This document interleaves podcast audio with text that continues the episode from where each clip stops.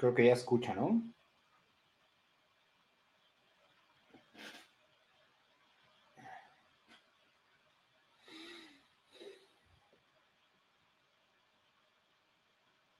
este martes, ya 4 de julio. En un mes estaremos ya hablando de la inducción al Salón de la Fama de Zach Thomas y prácticamente el inicio de la pretemporada de la NFL, así de que ya se está acabando esta, este suplicio sin fútbol americano de la NFL, que ha habido otros, pero bueno, los saludamos con muchísimo gusto, Javier Roldán, Leopoldo Ruiz, su servidor Gilardo Figueroa por el momento, y pues ya viene por ahí el buen Antón, ahora sí ya para que no los estén eh, no nos estén regañando a nosotros y no los estén eh, extrañando ustedes. Pero bueno, ¿cómo estás, Javi? Buenas noches, ¿qué dices? Bien, Gil, este, Polo, Dolphins, pues ya listo para hablar de un poco de las noticias que se dieron en el transcurso de esta semana. Y así con esas ganas, Javi, por Dios, por Dios.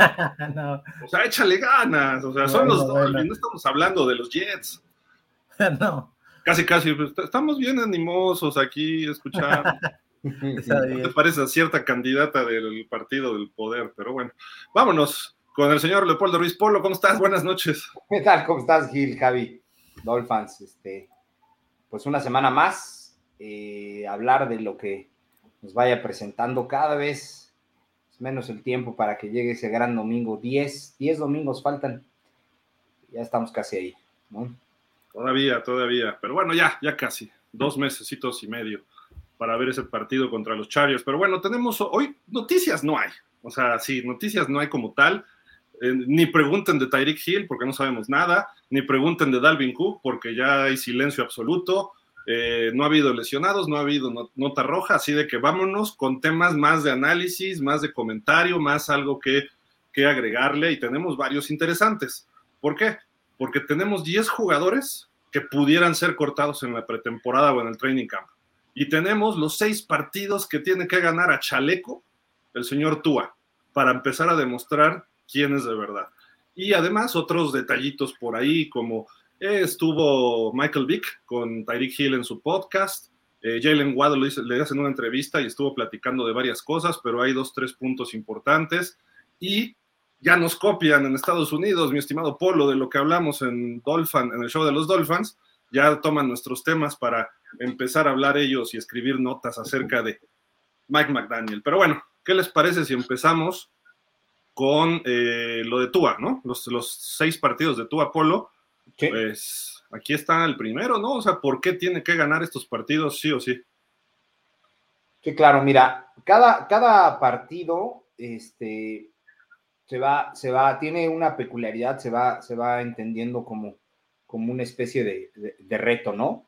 En el caso del primero eh, contra, contra los Chargers, pues bueno, eh, esta situación de que de si se tomó la decisión correcta, ¿no? Que, que aunque pasen los años, siempre será algo que, que, que, traeremos en la espalda, ya sea los Chargers o nosotros, ¿no? Pero en el caso específico de nosotros, pues es en donde más nos ha pesado. Eh, hay que recordar que el año pasado la peor marca de la temporada de Tua fue contra los Chargers. O sea, tuvo 145 yardas totales en todo el juego. ¿Ok? Cuando a veces eso hay, hay corebacks que lo hacen en un cuarto, ¿no? Entonces, este eh, fue el peor juego de la temporada eh, para, Tua y esta comparación que le hacen, esa, esa sería como la, primera parte del reto de la temporada, ¿no? Y no los debe perder, pero por nada del mundo además sería el desempate, ¿no? Entre ellos. Ah, también sería, sería el desempate, van 1-1. ¿No? Ok, por otro lado, pues la de eh, eh, la parte de, de, de pues ahí, pues siempre son relevantes, ¿no? Desde hace un par de años eh, se ha hecho ahí la rivalidad todavía más intensa, ¿no? Josh Allen se ha consolidado como un coreback elite, o al menos lo consideran mucho así en, en, muchos de los, de los programas o de los canales de televisión, eh, eh, lo consideran como un coreback elite. Entonces, eh, el año pasado nos enfrentamos tres veces con ellos, ¿ok? ganamos uno y los otros dos se pudieron ganar, los dos, inclusive el de playoffs, ¿no? Entonces, son, son obligados, en inglés le llamarían, son un must, porque se tienen que ganar esos dos, este, sí o sí, ¿no? Perdón. Este, Javi, ¿qué opinas de estos dos, bueno, tres enfrentamientos que tendrá Tua contra estos corebacks? Eh, la NFL mide a los corebacks, ¿no? Es una liga de equipo, un deporte, un deporte en equipo, pero realmente los duelos entre corebacks, así como eh, durante mucho tiempo se hablaba de los Marino Elway y solamente jugaron dos veces en temporada regular. Ahora ya es más frecuente que por los nuevos calendarios que se enfrenten estos, estos equipos, estos equipos y estos eh, corebacks. El tercer enfrentamiento en cuatro temporadas para Tua contra, contra Herbert, ¿no? Sí, sí, aquí lo importante va a ser que posiblemente esos tres partidos sean los decisivos de la temporada para Miami. Y el de Herbert, el partido contra Cargadores y Herbert va a ser, como lo dijo Polo, el ver si en realidad te equivocaste o no en la selección de tu coreback. Entonces ahí vas a ver si en realidad esta temporada el que va a despegar va a ser Justin Herbert o el que puede llegar a despegar y está entre un top 15 de la liga puede ser Tua. Y respecto a los duelos con, con Buffalo, pues nada más le, ha ganado, creo, uno en Miami y los demás los ha perdido. Creo que ha de tener marca de 1-4, 1-5 contra Buffalo. No, no, le ha ido bien, pero el año pasado ya se vio mejor, ¿no? Los dos juegos de Tua contra, contra, Bueno, el segundo, el primero estuvo terrible también y además salió lesionado. Ganamos porque los Bills no quisieron sacarnos ese partido, ¿no? Pero a final de cuentas eh, se logró esa victoria. Eh, el, el, de Herbert creo que es hasta inútil seguirlos comparando. Herbert es un coreback élite, no, no, no tiene que demostrar nada, está hecho y derecho. Le falta a lo mejor equipo, lesiones en su equipo el año pasado, lo que sea. Es el prototipo del coreback actual. Movilidad, altura, brazo, inteligencia, eh, resistencia, él puede jugar lesionado, Tua, porque se rompe la uña, sale. Entonces no podemos compararlos, no es ni justo con Tua, lo hemos dicho mil veces. Entonces, eh, Tua para él es importante, sí, ¿para qué? Para decir, voy 2-1 sobre él, pero ese 1 en contra ha sido el peor partido de su carrera. Ese es el problema. Y vuelven a ir a Los Ángeles y abrimos ahí. Y va contra una defensa muy fuerte, porque los corebacks no juegan uno contra el otro. No es tenis, ¿no? Entonces, eh, la defensiva de, los San Diego, perdón, de los Chargers es la que hay que tener cuidado, ¿no? Pero bueno, saludamos al buen Antón Selva. ¡Qué huele! ¡Qué, ¡Qué milagro, eh! Por, es que llovió, por eso me conecté. ya llovió. ya llovió. Mucho gusto. Pues, buenas mucho noches. Gusto, Antón. Mucho gusto. Yo les presento, Igual, Polo. presento, mira, no, no tenía el gusto de conocerte. Sí. Ah, ya, ya, este, ya se nos olvidó, ¿no? Sí. Pero, y, pero bien, todo bien. Este, pues no había podido estar, pero aquí ya estamos al pie del cañón. Los venía escuchando. Eh, concuerdo en casi todo. Y el factor que el único factor a favor de Tua, pues es el equipo, ¿no? Que, que están respetando la misma ofensiva, literalmente hablando, salvo que llegue Dalvin Cook. Pero incluso hasta la línea tiene el mismo, ¿no? Entonces, hasta la química en equipo están apostando por, por la continuación, por, por todo, y sumémosle Tyreek Hill, sumémosle Jalen Wall, subimos ahí el nuevo receptor y pues Cedric Wilson, que, estarían en el depth chart, para mí en ese orden, este, y que con ese factor a su favor, pues puede, puede ayudar incluso contra, contra la defensiva de Bills, que yo la noto pues un poco más debilitada que la del año pasado, ¿no? Que si bien renovó Jordan Poyer, también ya se les fue Tremaine Edmonds, ¿no? Pero llegó Little, ¿no? Este cuate. sí, y, parece que que sí, que la cirugía de Von Miller quedó muy bien, la recuperación va muy bien, entonces también puede, puede ser su, último año, dos años, digamos, de, la carrera de Von Miller, y pues se va a querer retirar con un tercer Super Bowl ahí en, sus, en, sus, en su currículum, ¿no? Y del lado de los Chargers, creo que es lo que...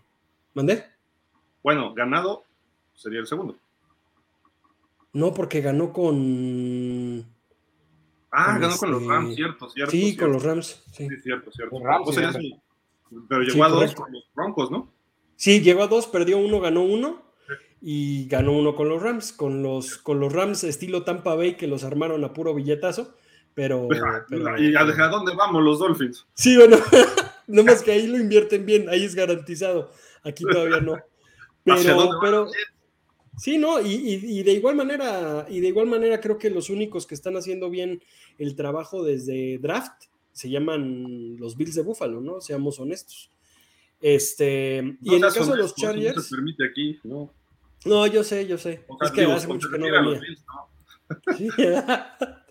y, y, pues en el caso de los Chargers, creo que es lo que le falta a Herbert, ¿no? Eh, tener a lo mejor un, receptor del calibre de Tyreek Hill o de igual, el que si bien lo tiene con, con este, el de la barba de chivo, no me acuerdo cómo se llama, este... Keenan Allen. Keenan Allen, pues ya sabemos que se está lesionando también prácticamente las últimas dos temporadas no jugó, no jugó todos los juegos, ¿no? Entonces también ya va para afuera. Herbert con unos receptores como los que tenemos, estoy seguro que sí, que sí la, la rompería, ¿no? Le trajeron un novato bueno ¿eh? este año, así de que, ojo, es que le regresa, eh, tiene nuevo coordinador, un coordinador más abierto. Creo que va a ser un problema la semana uno para Miami y ver cómo, cómo vienen los Chargers. No va a ser fácil descifrarlos, pero bueno, vámonos con los otros dos, otros de los, ya vimos dos, otros dos rivales que Tua tiene que sacar estos partidos, mi estimado Javi. Eh, uno ya es casi a final de temporada, a lo mejor ni, ni tiene sentido este partido, me refiero con Lamar Jackson, pero con Daniel Jones. ¿Por qué es importante que Tua gane estos partidos? Pues porque pueden ser tu piedrita en el zapato de la temporada. O sea, puedes, puedes llevar un buen ritmo como el que traías el año pasado, con una buena cantidad de victorias a tu favor y en el cierre empezar a decaer por mal rendimiento, ya sea de la línea ofensiva, de Tua, de la defensa, y entonces te vienes para abajo y de un 7-4 puedes terminar a lo mejor hasta 7-9, si, 7-8-9 digo. Entonces, pero para tú, ¿qué, ¿qué relevancia tiene este, para tú a estos partidos? Pues demostrar que es mejor que cualquiera de ellos. Que por lo menos Daniel Jones, porque también ha sido muy inconsistente. Y Lamar Jackson, pues también ha demostrado algo, pero todavía ese MVP yo creo que fue porque en realidad no lo conocían tanto. Estimado Polo, ¿Cómo ves tú estos partidos? Mira, en el caso de Daniel Jones, aquí la similitud que pueden tener es que eh, son, han sido inconsistentes, han demostrado ser inconsistentes ambos, ¿no? En, sus respectivos este, equipos. Daniel Jones despegó un poquito eh, con base en lo que Brian Double le, aportó. Y aquí el punto de comparación es que a él en su cuarto año le extendieron el contrato eh, y a, a Tua no, ¿no? A Tua le, le, este, eh, le ejercieron su opción de, quinto año, ¿no? Entonces, ganarle a los gigantes o que Tua le gane a los gigantes o se imponga a los gigantes, pues evidentemente es de mucha relevancia porque es un, es un partido que está presupuestado como victoria, ¿no? Entonces no, no, no debería tener problema. La principal comparación es con Daniel Jones en cuanto a que uno sí tiene contrato, eh, eh, me parece que fue por cuatro años, Antón, creo que sí, es, es multianual de cuatro años, ¿no? Y 45 millones, según sí, por ahí. Ahí es la primera comparativa. Él sí tiene contrato, Dan Jones, tú no lo tiene, ¿no? Y en el caso de Lamar Jackson, pues vaya, finalmente el año pasado, al contrario a lo de los Chargers, fue el mejor juego de Tua, con más pases de anotación, con más, este, eh, ¿cómo se llama? Con más yardas, etcétera, etcétera, el comeback. Entonces, eh, la relevancia de ese juego eh, tendrá que ser que lo vuelva a demostrar y que no se quede en una casualidad, o sea, que no se quede en un, en un domingo este, eh, casual o un domingo cualquiera, aunque soy, soy medio extraño, pero que de alguna manera corrobore o confirme este, el, el, que ganó de manera contundente. Y no, no me refiero a que volviera a meter seis, seis touchdowns o, o, pudiera tener... No, no, no, simplemente que, que, lo gane y que pueda vencer a la defensiva de, de, los Ravens, ¿no? Esa, esa, sería corroborar la victoria del año pasado y que no se piense que, que fue nada más un descuido de los Ravens, ¿no? Y, se pondría 3-0 sobre Lamar Jackson. Tua. Bueno, uno no lo inició, que fue hace dos años, pero él entró al quite por Brissett y sacó el partido. Y el año pasado da su mejor partido contra los Ravens entonces sería importante tener ese dominio. Y creo yo, Antón, que un punto más importante es todo lo que se especuló de que Lamar Jackson venía a Miami, ¿no? Sí, correcto, y, que, y que Lamar puede ser que, y, a ver, y en algún futuro puede seguir sucediendo eso, ¿no? Porque aunque es un contrato multianual el, cual sangró a los Ravens, pues podría llegar porque a fin de cuentas él, él siempre fue su equipo y a lo mejor no dudemos que, que, se quiera retirar ahí o algo que podamos. Pero creo que un factor que también, estamos hablando de Tua y de los corebacks y todo, pero creo que el factor defensiva, que si bien el año pasado no la tuvimos, este año puede ser un factor positivo, ¿no? Entonces, contra Ravens, si, se les ganó batallando, digamos, o, se puede decir que con la secundaria suplente o como lo queramos ver, este, ahora con una defensiva fuera de Big Fan yo, eh, con, ciertos renombres que, que, trajeron, pues puede ayudar muchísimo para, para tener un mejor desenvolvimiento durante los partidos. Y más contra contra los Ravens, ¿no? Que, sabemos que la mar te acaba por tierra, pues ahí puede, Fangio seguramente va a ajustar, como no se ajustó toda la temporada con esos corebacks que nos corrieron y nos corrieron y nos, y nos trajeron a, sol y a sombra con, con esas escapadas que nos daban, ¿no? Y que Lamar Jackson seguramente se va, va, a intentar hacer, ¿no? De acuerdo. Creo, creo que lo de Daniel Jones es un punto eh, interesante. ¿Por qué? Porque a partir de ese partido eh, podríamos empezar a valorar a Tua de diferentes formas. Eh, para empezar, su salario, lo que pueda pedir en un contrato, su segundo contrato, más allá del quinto año, etcétera, porque está, está, ganando 40 millones Daniel Jones. Hoy Tua no vale eso, si hablamos, hablamos de un, un contrato a futuro. y Daniel Jones creo que está sobrepagado también, o sea, no es, no es este, tampoco que lo valga.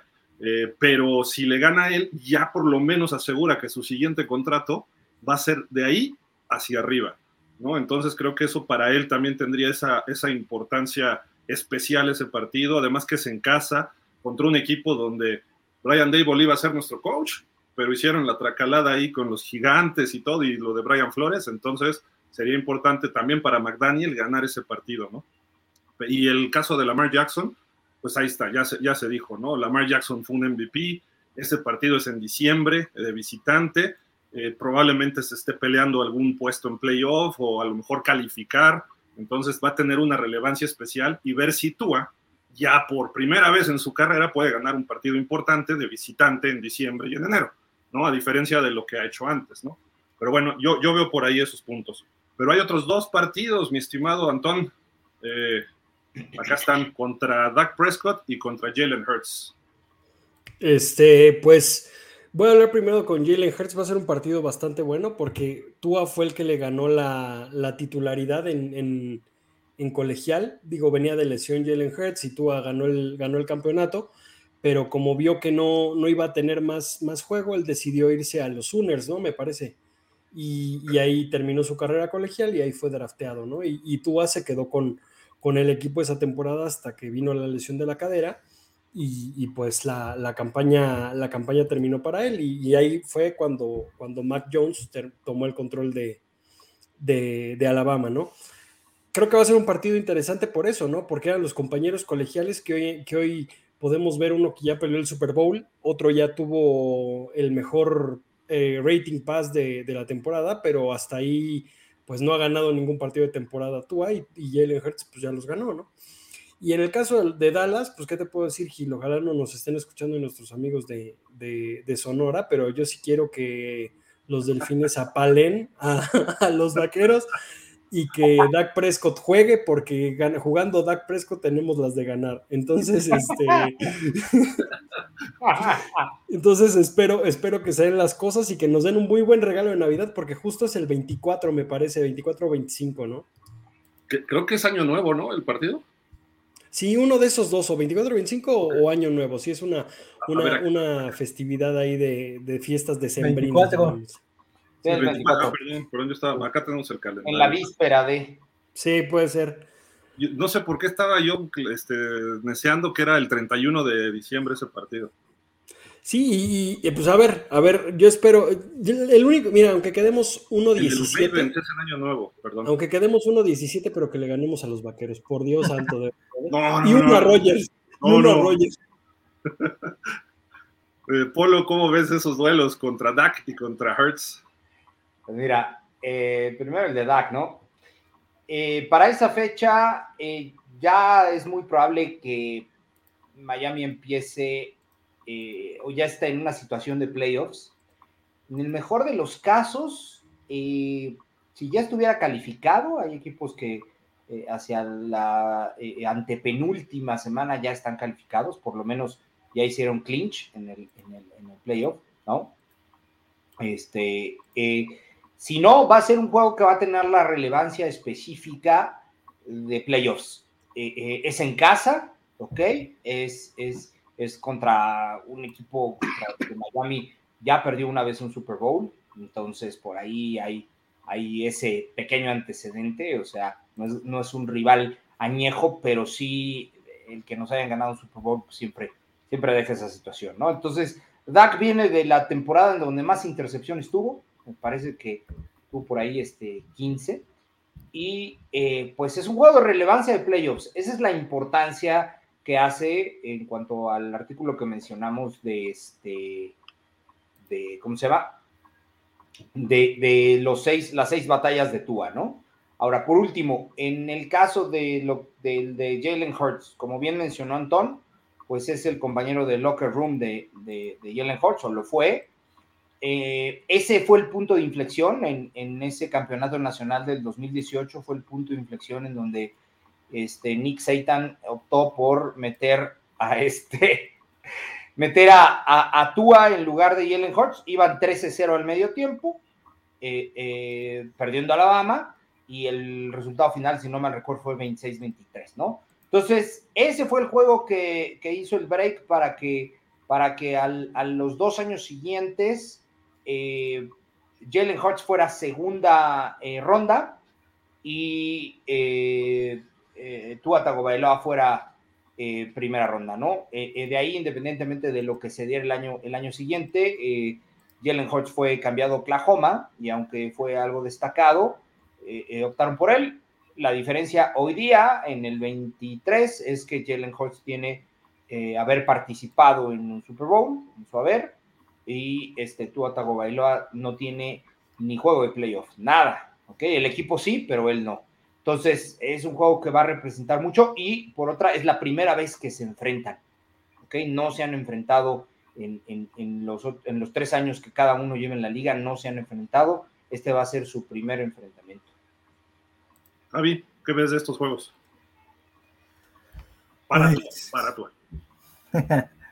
Pues aquí yo creo que sí va a poder, este, en el caso de Dallas, este, quizá ya venir con una inercia en la cual esperemos la mayoría de, de esas sean victorias y puedas estar peleando a lo mejor ya sea el tercero o el quinto lugar y no te vayas a ir al, a rezarlo otra vez a esperar que, que llegue tu último partido y ganes y pases de panzazo. Entonces, yo creo que eh, en el caso de Dallas va a ser el ver si todavía puedes estar peleando la división o puedes estar peleando un quinto lugar.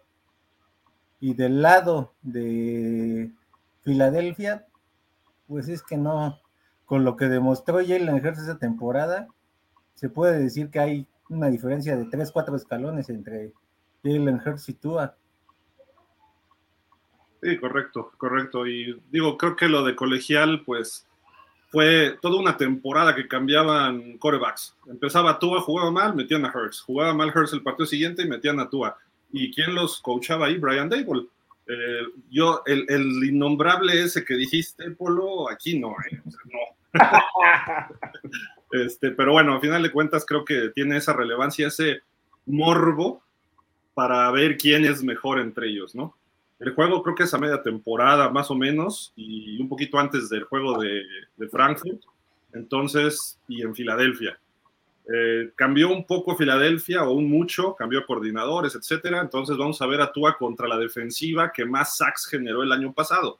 Para mí, tú, lo importante en este partido para Tua es que salga de pie, porque van a estar encima de él y con la mugrosa línea que tenemos, creo que no podemos este, ver un poquito más allá, ¿no? Que, que Tua salga de pie es importante y además es semana 6-7, ahí tiene que, eh, si, juega va a estar el partido interesante, Miami va a estar encima de Hertz, pero Hertz tiene movilidad, estatura, tamaño, fuerza y tiene otras eh, cualidades, ¿no? Que, fecha 9, ¿no? ¿Es fecha 9? No, porque la 9 es Kansas, ¿no? Este, creo que son... no, perdón, es la fecha 7. 7. 7. Hay altas probabilidades de que esté ahí disponible. Sí, entonces ya, ya estás en un ritmo, ¿no? Entonces creo que es importante, pero sí hay que cuidar a Tua en ese partido. Y Jalen Hurts, pues él va a jugar a su estilo y nos puede hacer daño, sí, porque también corre él, ¿no? Entonces, ojo. Y, y con Dak Prescott, a lo mejor ninguno juega, a lo mejor es un Cooper Rush contra Skylar, ¿no? Porque pues ya semana 16 o no sé cuál, este, eh, los dos equipos creo que van a estar peleando playoff, pero pues si vamos a la historia, Dak se lesiona cada año, Tua se lesiona cada año, entonces, y van a ser dos defensivas muy agresivas, entonces quien juegue de coreback creo que va a ser de pocos puntos, y ahí la ventaja de Miami, que como decíamos la semana pasada, el jugar en casa es un factor muy a favor de los Dolphins recientemente. Entonces eso pudiera ser ese factor extra, ¿no?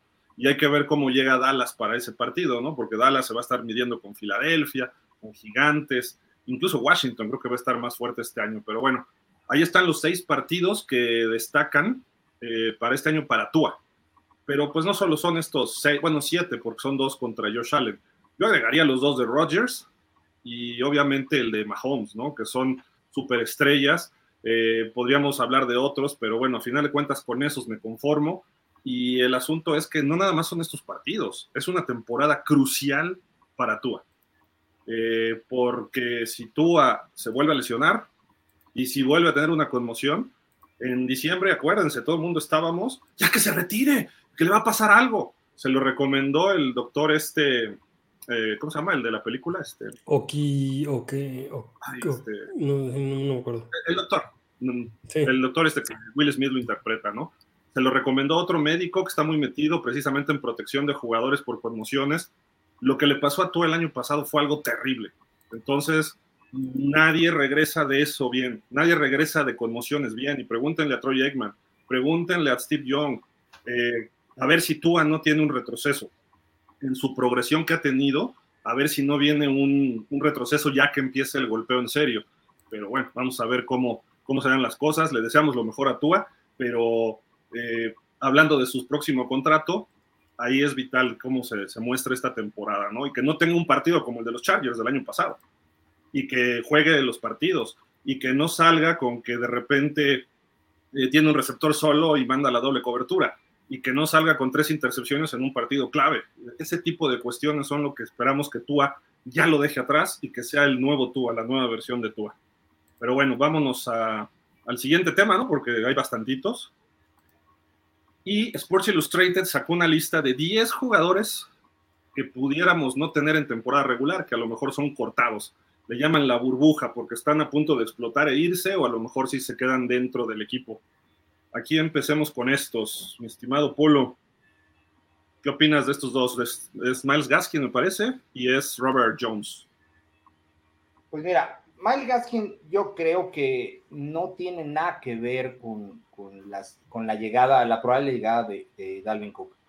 Eh, Miles Gaskin es alguien que a mi parecer tiene una alta probabilidad de irse, ¿no? Eh, eh, ocuparía un lugar en el roster que puede ser un lugar comodín al final, ¿no? Creo que la mayor parte de los equipos se quedan con, con cuatro backs, cuando mucho, y él representa eh, el quinto back, incluso creo que hasta Salvón Ahmed lo, lo, hace mejor que él, ¿no? Se le han dado muchas oportunidades, a mi parecer tuvo un muy buen juego contra los Raiders hace dos años, pero de ahí en fuera no le he visto nada más, este chico debe, debe ser cortado, ¿no? Es, es algo que prácticamente tiene pie y medio afuera, a mi parecer, ¿no? Este, y en el caso del otro es este... Robert Jones. Ah, Robert Jones.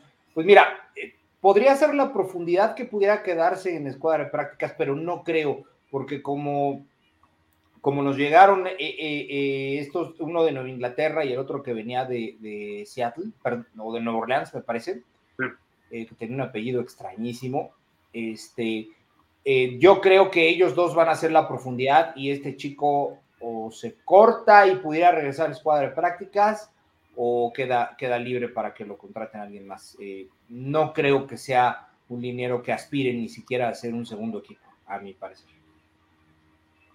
¿Alguna opinión de ellos, este, Javi, Antón? ¿Sí los veremos en la temporada o, no? Yo creo que Robert Jones sí, si no llega alguien más, porque si llega Taylor Luan o alguna de las especulaciones acerca de la línea, este puede ser un buen suplente. Un, suplente que ya estuvo jugando la temporada pasada, entró por ahí en lugar de Austin Jackson algunos partidos. Este, entonces, pues puede ser, pero también no, como opino igual que Polo, no es la, no es el que te va a resolver los problemas, no es el que te va a cubrir un juego o algunas jugadas, ¿no? Javi, ¿tú crees que Miles, supongamos que no llega Dalvin Cook, Salvo Ahmed o Miles Gaskin? Ninguno, de los dos. Ninguno. Ninguno de los dos, y porque se supone que en el campo de entrenamiento estás teniendo una, una este, revelación, entonces, si esa revelación está funcionando, yo lo empiezo a involucrar más en el juego. O sea, tú lo ves fuera a, Miles Gaskin. Sí, si es por lo que está ocurriendo en los campos de entrenamiento y se supone que por eso lo seleccionaste también, entonces. ¿Con Devon y Shane? Así es. Entonces, es más que obvio que ellos ahorita han de, estar en el lugar 4 y 5 y a Shane ha de, ser el tercero. O sea, Shane, yo creo que es más fácil que le esté peleando el lugar 2 a Wilson a que esté peleando contra Gaskin y contra Ahmed. De acuerdo. No, no, no, no tengo nada más que agregar. Hasta ahí mi declaración con estos dos jugadores. Solo, solo que, a lo mejor Gaskin sí pues, se puede quedar en, la escuadra de prácticas que ya estuvo el año pasado y nadie lo reclamó y ahí puede estar pues, la mayor parte de la temporada, ¿no? Yo, yo, lo que veo en Gaskin es que por lo menos tiene experiencia, que tanto Mostert como Wilson se lesionan mucho, entonces él pudiera entrar en un momento determinado. Ahmed evita más los golpes y corre mejor entre los tackles, pero Gaskin es más consistente, es, lo que yo veo, pero bueno. O, como lo, como los usábamos antes, ¿no? Uno en zona roja y uno en campo abierto. Exacto. Pero pues, los dos, la verdad, no. O sea, yo si, si, si no viene Cook, eh, me quedaría con uno de los dos. Y si llega Cook, pues, igual que Javi, ¿no? Con ¿Cuál te quedas? Con Gaskin, por la experiencia y porque pues, es de Miami, le va a los delfines desde chavito, me cae bien eso. ¿Quién?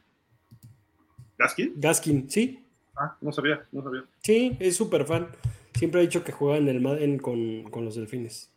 Ah, pues entonces que se quede, que se quede. Sí. Javi, Keyon Crossen y Kendall Lamb. Digo, creo que los dos son jugadores de, banca que pueden estar en equipos especiales, etcétera. Crossen ha tenido medio chispazos. Kendall Lamb llegó y pues, creo que no hizo nada, ¿no? Sí, aquí yo al único que le veo posibilidades es a a Cruzen porque necesitas tener buenos suplentes en caso de alguna lesión. Y esas lesiones puede ser de Nidham o de Kohu.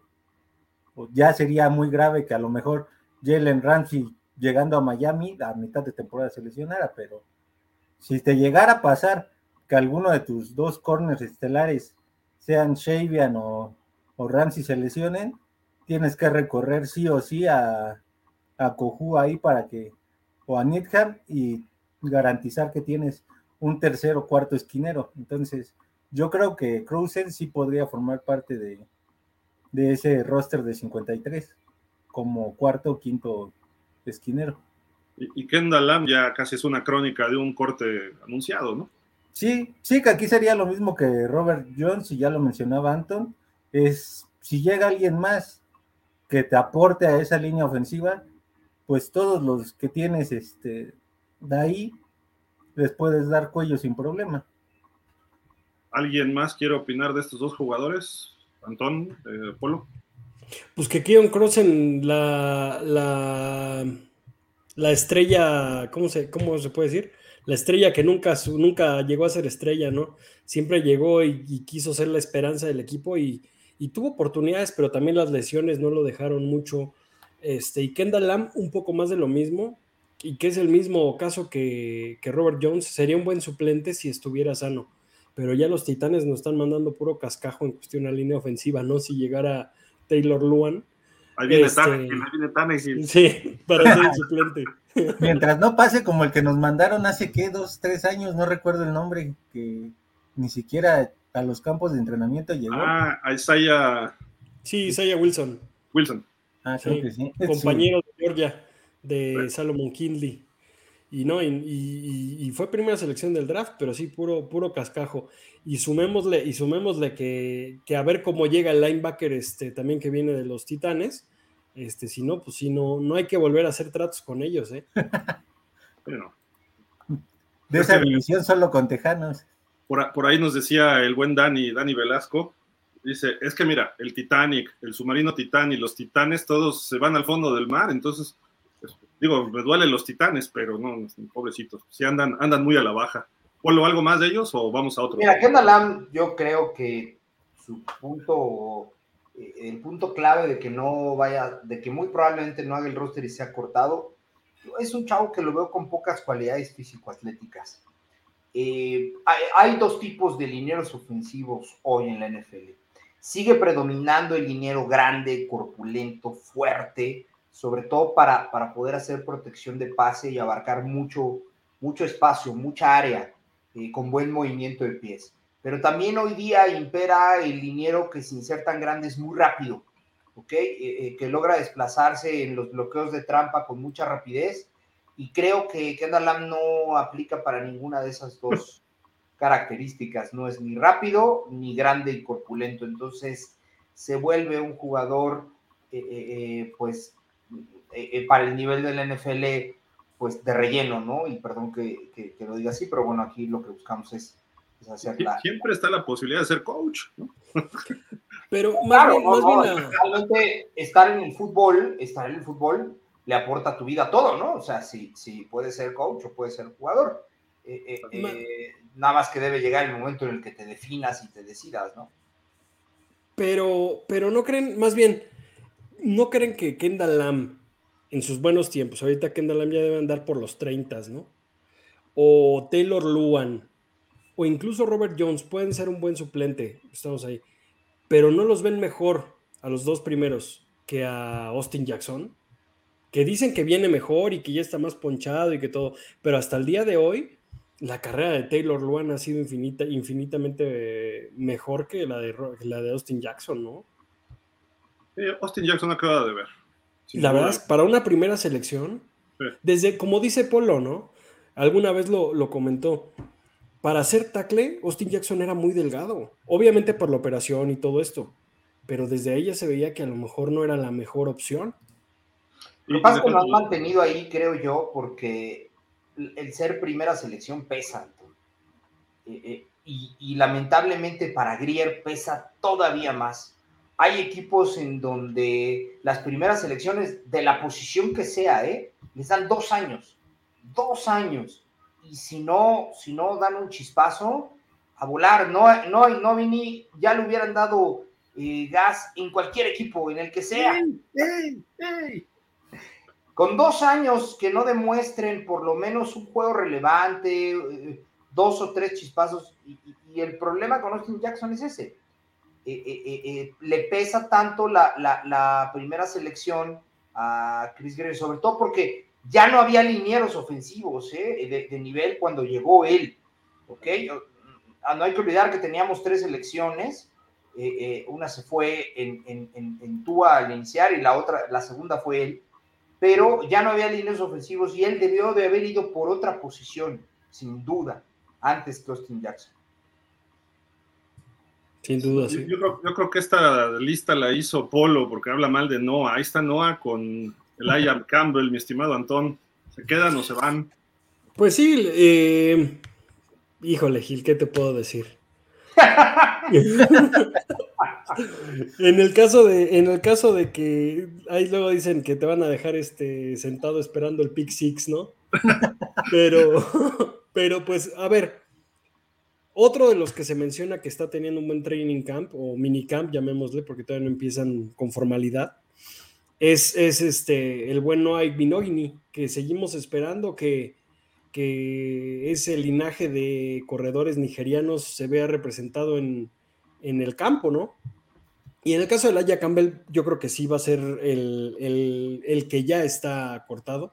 Para mí es el que no se queda en el equipo, aunque también no creo que sea mal suplente, y más porque la, temporada pasada, este, pues vemos lo que pasó, ¿no? Brandon Jones, Nick Needham, eh, pues, eh, Byron Jones, incluso Elijah Campbell eh, jugó en algún momento como safety, antes de que contrataran a, a Baron McKinley, ¿no? cuando, cuando lo agarraron en, sin, ser drafteado. Entonces, creo yo, creo yo que el mismo caso de Austin Jackson, ¿no? Como lo comentaba Polo, que el ser primera selección al, tal vez deje a Noah en el equipo como un posible sexto cornerback del equipo, llamémosle. Ok, haré de cuenta que no oí nada. Polo, tú ya dijiste que no a gracias. El Aya Campbell ha tenido sus chispazos, ¿no? Sí, por eso creo que, creo que no es mal suplente, pero sí lo van a cortar, ya por el exceso de, equipo. O sea, nada más lo veo por eso, ¿eh? O sea, prefiero quedarme a un Nick, Needham, aunque venga lesionado. No sé, ese, creo que ese es el factor, ¿eh? ¿Qué tal, qué tal viene después de la operación de, de rodilla? Este Brandon Jones, que tal viene después de la lesión de, rodilla. Creo que esos son los factores importantes que se van a ver en el minicamp y de ahí puede salir el hueco a, Elijah Campbell, que no lo hizo mal, insisto. ¿eh? Es como el mismo caso de, del receptor este que se nos fue a... El que venía también de, de los 49, este... Sherfield. Sherfield, ajá, de Trent Sherfield pues no lo hizo mal cuando estuvo en el campo. Digo, nada más tuvo por ahí una jugada que se cayó solo, pero, pero fuera de esa jugada no lo hizo mal. Fue el este, pase más largo de toda la temporada, creo, ¿no? Sí, sí, sí. Incluso, incluso con Brandon Berrios es muy similar su, estilo de juego. Y bueno, ahí a lo mejor enrocaste nada más de jugador, ¿no? Cambiaste negro por blanco. Y perdón por ser racista. Pero. Ah, yo, dije, ¿qué no, no, no, no, Pero, pero a lo que, a lo que voy es. No, no cambiaste tanto, digamos. Pero en el caso de Laia Campbell, no tienes un suplente como Laia Campbell que tenga, que, esté en buen estado físico y que tenga buena experiencia, ¿no? Él, ha de tener 25 o 26 por ahí, ¿no? Tuvo buena pretemporada, yo recuerdo, y creo que entró varias veces, ¿no? Y en equipos especiales y no lo hizo mal. Creo que pudiera darle profundidad, sobre todo como safety, pero no sé ustedes cómo lo vean. Ahí lo pusieron, ahí lo pusieron cuando se lesionó Brandon Jones justo. Ajá. Creo que el caso de Noah pues es también otra crónica anunciada. Mira, generalmente los equipos dejan eh, seis corners, eh, dos como slot, eh, bueno, dos como titulares, dos como los correspondientes backups y dos para los slots, ¿ok? Y en el caso de los safeties, generalmente dejan de tres a cuatro, ¿ok? O sea, el perímetro en total suma entre 6 y 11 dependiendo el esquema que vayas a jugar en este caso, Fangio yo creo que va a dejar seis corners y cuatro safeties. Si dejara cuatro safeties, me parece que sí, Elijah Campbell podría tal vez entrar ahí. Este, eh, podría dejar a lo mejor en su caso hasta cinco, ¿ok? Pero eh, tomando en cuenta que ocuparían 10, 10 posiciones del roster, el perímetro sería así, seis corners, cuatro safeties, y en ese, en ese orden de ideas sí haría Elijah Campbell el roster. O sea, ¿tú, ¿tú crees que Elijah Campbell se quede eh, más que Veron McKinley o el chavo de los Lions que llegó? No, Elijah Campbell lo veo mejor que, que Veron McKinley. Por la experiencia, ¿no? Sí. Sí, y además los juegos. Colegial prometía más. ¿Perdón? McKinley prometía más de como llegó de colegial, ¿no? Desde Oregon. Y más, y más que era la pareja de, de este. ¿Cómo se llama? De Holland. De Holland. no discriminamos a nadie, ni aunque sean de las banderas multicolores y eso, ¿no? Sí, no. Oye, Javi, ¿algo más de Laia Campbell? Digo, de Noah, creo que todos quieren que se vaya, menos yo, ¿no? Y, te voy a decir que tiene más posibilidades Noah de quedarse que Laia Campbell. porque a, Noah incluso lo han llegado hasta poner como regresador. Entonces, en una de esas, para cubrir esa vacante de, de regresador de patada, lo andan dejando. Incluso he llegado a pensar que, está padrinado por alguien. debe tener un padrino. Oiga, no, y se nos olvida. Y se nos... nigerianos, discúlpame. No, no, no, y se nos olvidan el nuevo Cam Smith. Ah, a lo mejor él puede ocupar el puesto de, de Noah, ¿eh? Antón, ya. Vámonos con los que siguen, porque ya esto fue rápido. Eh, ¿Quién va? Vas Polo, ¿no? Es Trill Williams y Cedric Wilson. Pues mira, de Cedric Wilson lo pongo en duda por el contrato que tiene. No recuerdo las características, si está garantizado o no, qué tanto está garantizado, cuál, cuál sería el impacto en el, en el tope salarial, etcétera. Si fuera un contrato noble que diera algunas ventajas de, tope salarial y que no hubiera tanto garantizado, sí pudiera ser o, cabría en el, en, el, en el abanico de posibilidades de ser cortado, sobre todo porque yo creo que es un jugador que no ha hecho mucha química eh, eh, eh, con el equipo. Se hablaba maravillas de él cuando venía de, de, de los Cowboys, pero la verdad es que no ha, hecho, no ha hecho química en los poquitos este, eh, highlights que luego nos pasan de las prácticas, incluso desde el año pasado, pues no es alguien que se ve ni que conviva tanto, ni que esté tan presente en los entrenamientos, en las prácticas en general, ¿no? Entonces, eh, eh, no me parece que haya hecho toda esa química. Si su contrato es noble, repito, sí podría estar en la esfera de los cortes. ¿Sí? Yo lo traedeaba, yo lo traedeaba sin duda porque es el mismo caso de Gesicki, justo es lo que dices, Polo, que la química en el juego no se ha visto entre... entre es algo similar a Gesicki. Exacto. Sin duda. Pero eso no es química, eso es falta de repartir el balón por parte de Tua. ¿Cuántas veces vimos a Gesicki totalmente desmarcado y él insistía con Tyreek Hill? Y eso a lo mejor ni siquiera es problema de Tua como tal. A lo mejor es un problema del contrato que firmamos con Tyreek Hill que tiene que cubrir un número de targets, que tiene que cubrir un número de yardas, que tiene que ser el, el número uno, porque iban con él hasta cuando no tenían que ir con él, pues.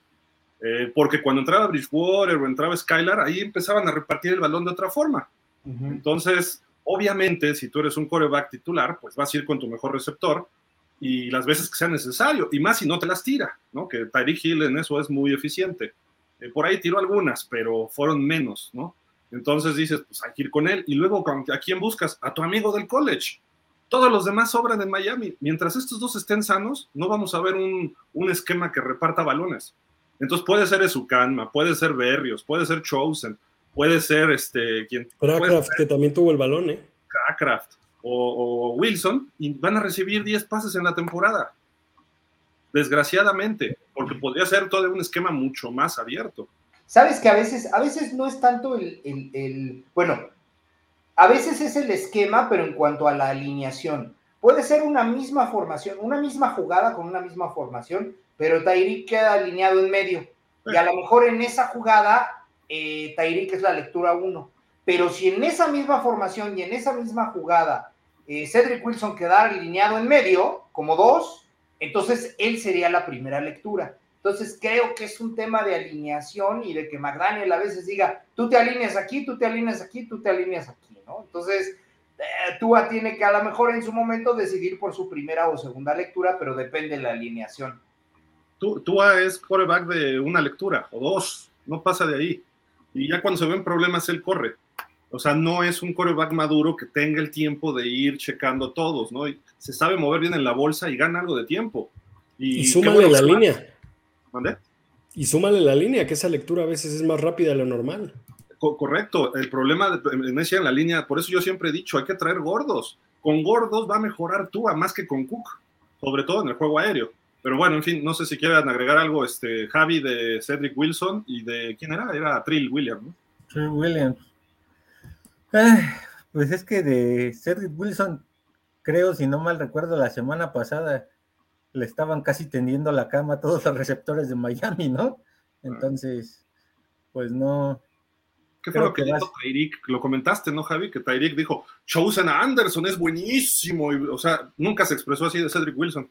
Sí. es mi muchacho, mi muchacho, ¿eh? Para mí, Chosen es el que la va a romper este año. Sí, entonces, pues ya. entonces, yo creo que ninguno de los dos tiene posibilidad ahí.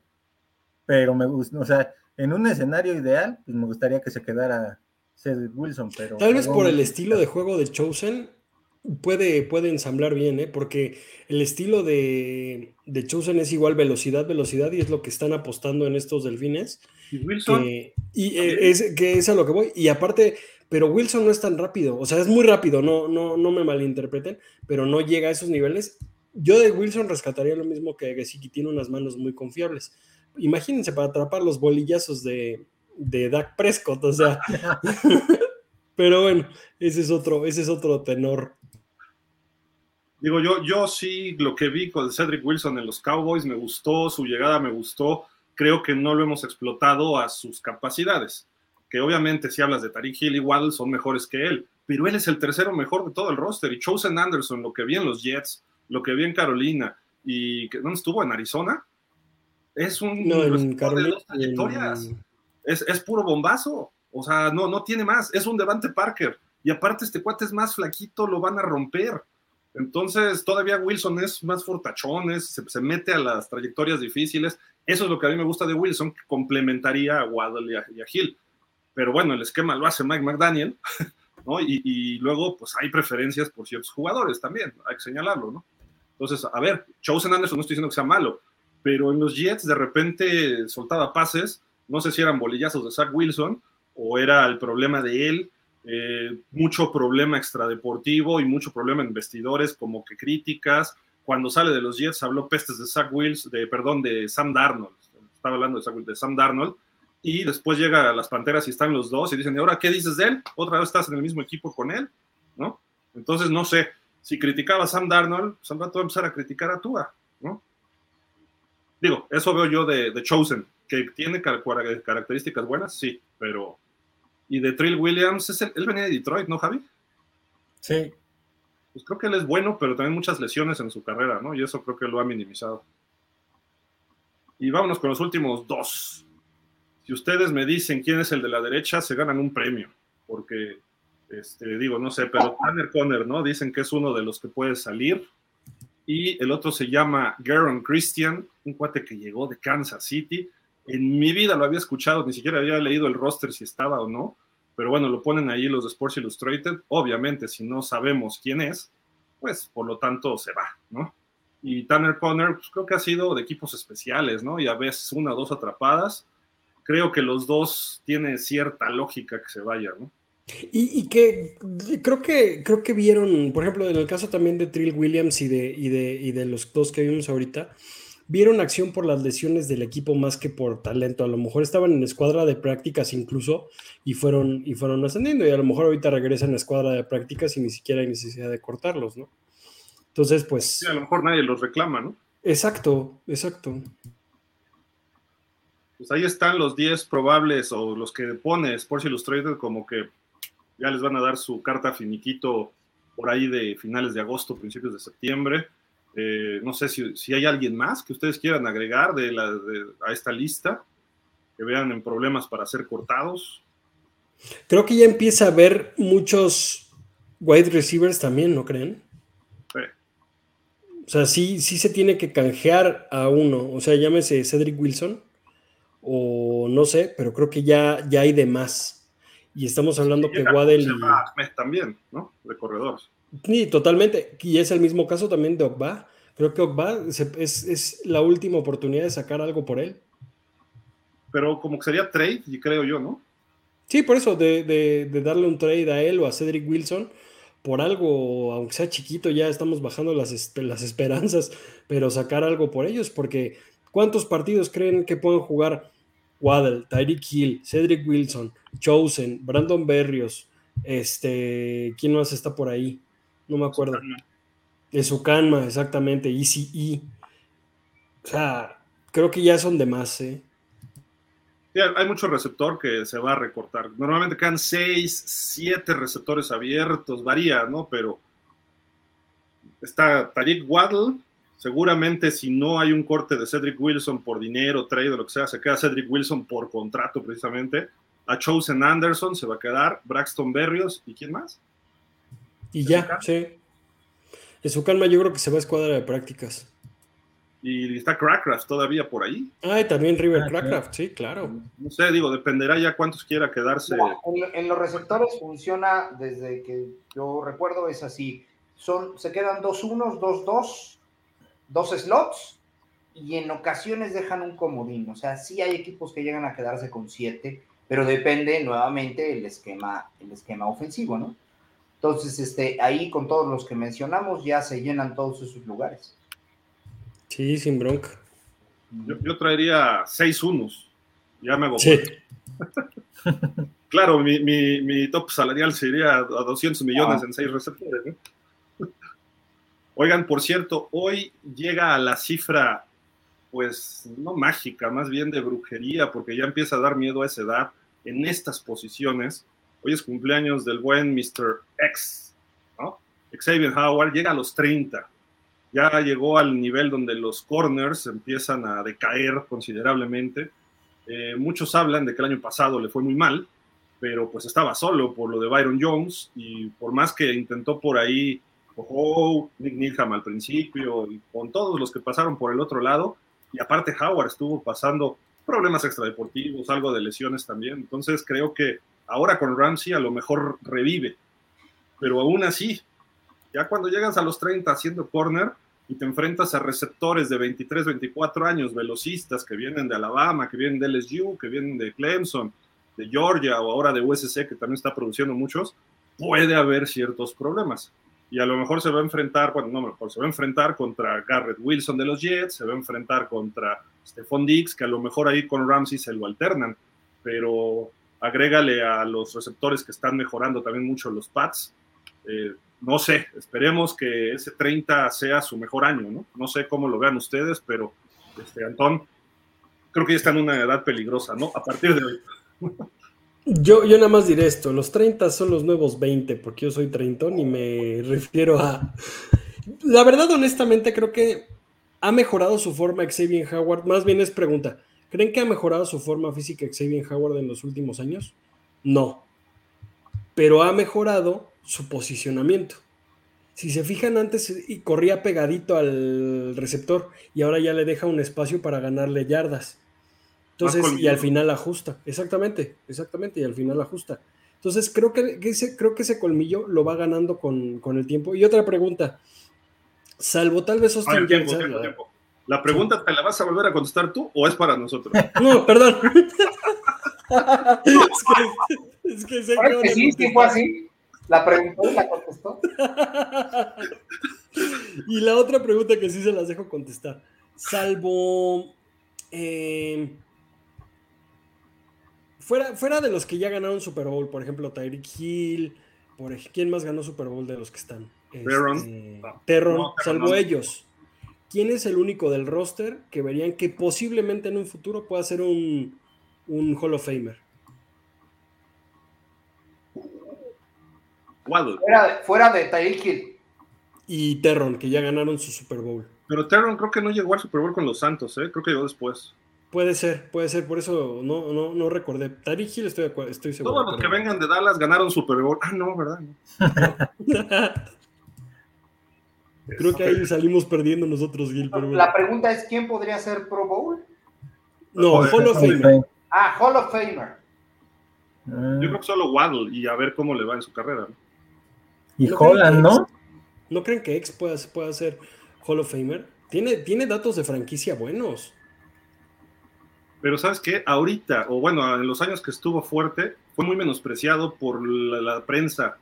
Entonces, imagínate cuando sea para Hall of Famer, menos. Todo el mundo habla, hablaba más de Stephon Gilmore, que es bueno, pero a secas. O, hablaban más de, este, ¿cómo se llama este cuate? Ay, ahorita me acuerdo. Pero eh, de, otros, de otros corners que él, y él de repente era el líder en intercepciones de la liga. Mira, yo pondría dos candidatos.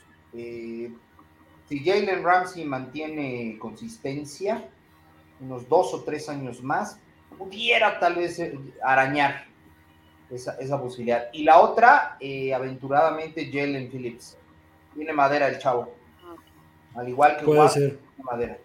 Yo creo que Christian Wilkins, no, no creo, es un jugador de, de muy buena calidad, pero hay muchos en su posición que lo hacen muy bien. Entonces, cuando hay muchos, este, eh, eh, te ves disminuir un poquito en la comparativa.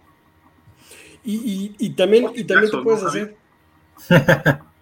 sí. Austin Jackson. Sería lo mismo que decir que tú. y también, y también te puedes y también te puedes hacer preguntas como de ¿creen que Bradley Chop termine el contrato con los delfines? Ah. Va a depender mucho de esta temporada. Si, si con la llegada de Fangio empieza a despuntar, posiblemente. Yo creo que la clave la dijo Polo. Si despunta Phillips, no necesitas a Bradley Chop. Mm. Bueno, es que también depende. Eh, hay que ver qué tanta, eh, qué tanto nos dura Fangio, qué tanto está Fangio en el, equipo, porque sí va muy junto con pegado, ¿eh? No porque no pudiera jugar con otro, con otro coordinador defensivo, Bradley Chop, pues eso sin duda sí lo puede hacer, ¿no? Pero el tema está en que están muy adaptados. En su temporada de novato, su primer head coach fue, fue Vic Fangio. Y, este, y es quien lo, quien lo tuvo tres años. Entonces, sí me parece que si Fangio se mantiene, Bradley Chop se va a aguantar. Es cuatro años el contrato, si no estoy equivocado. Sí, por ahí. Ok. Eh, no sé si cuente este medio año como el primero y sean tres más, habría que ver. Este, pero por lo menos dos años más sí está, sí está Bradley Chop, a mi parecer. Sí. Yo, yo creo que tanto Bradley como Tyreek Hill, su, la capacidad de su contrato va a ser casi imposible a futuro que se queden y terminen el contrato. Si hacemos números así, un programa, el programa que quieran, no va a alcanzar para contratar a nadie si siguen ellos. ¿eh? ¿A quién? Con Tyreek y con, y con Bradley Chop. O sea, teniendo a Tyreek Hill y a Bradley Chop, no puedes recontratar a, Holland, a Phillips, a. Ojo, ojo, si el equipo queda campeón, si el equipo gana un Super Bowl, ¿ok? Pues yo creo que cualquiera de ellos dos, o incluso los dos, podrían aventurarse a renegociar. Y si hay tintes de continuidad en el equipo exitoso, ¿ok? Eh, eh, yo creo que Tyreek y, y, y, Brad Chop podrían renegociar un poquito para mantenerse en un equipo que pudiera seguir ganando, ¿eh? Es que la tendencia es la tendencia ya es desarmar. Perdón, perdón, adelante. No, perdón, Gil, que, que la tendencia, y ahora lo que estamos viendo con Tampa, con los últimos, con los últimos este, equipos, es desarmar al equipo que queda campeón. O sea, los que ya no tienen contrato no los recontratan. Mira, Connor Williams, tiene una buena temporada y ya se puso de diva. Sí, Imagínate si ganamos el Super Bowl, ¿cuánto le vas a pagar a Wilkins? ¿Cuánto va a pedir Tua? ¿Cuánto va Orlando Brown, Gil. ¿Cuánto va a ganar Jalen Phillips? Orlando Brown ahorita con los Chiefs, lo que, lo que le pagaron.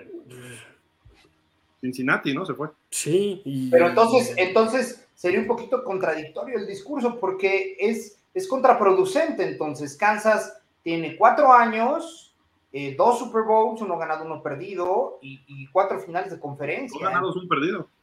Ah, ok, perdón. Entonces, fíjate, dos ganados, dos perdidos, perdón.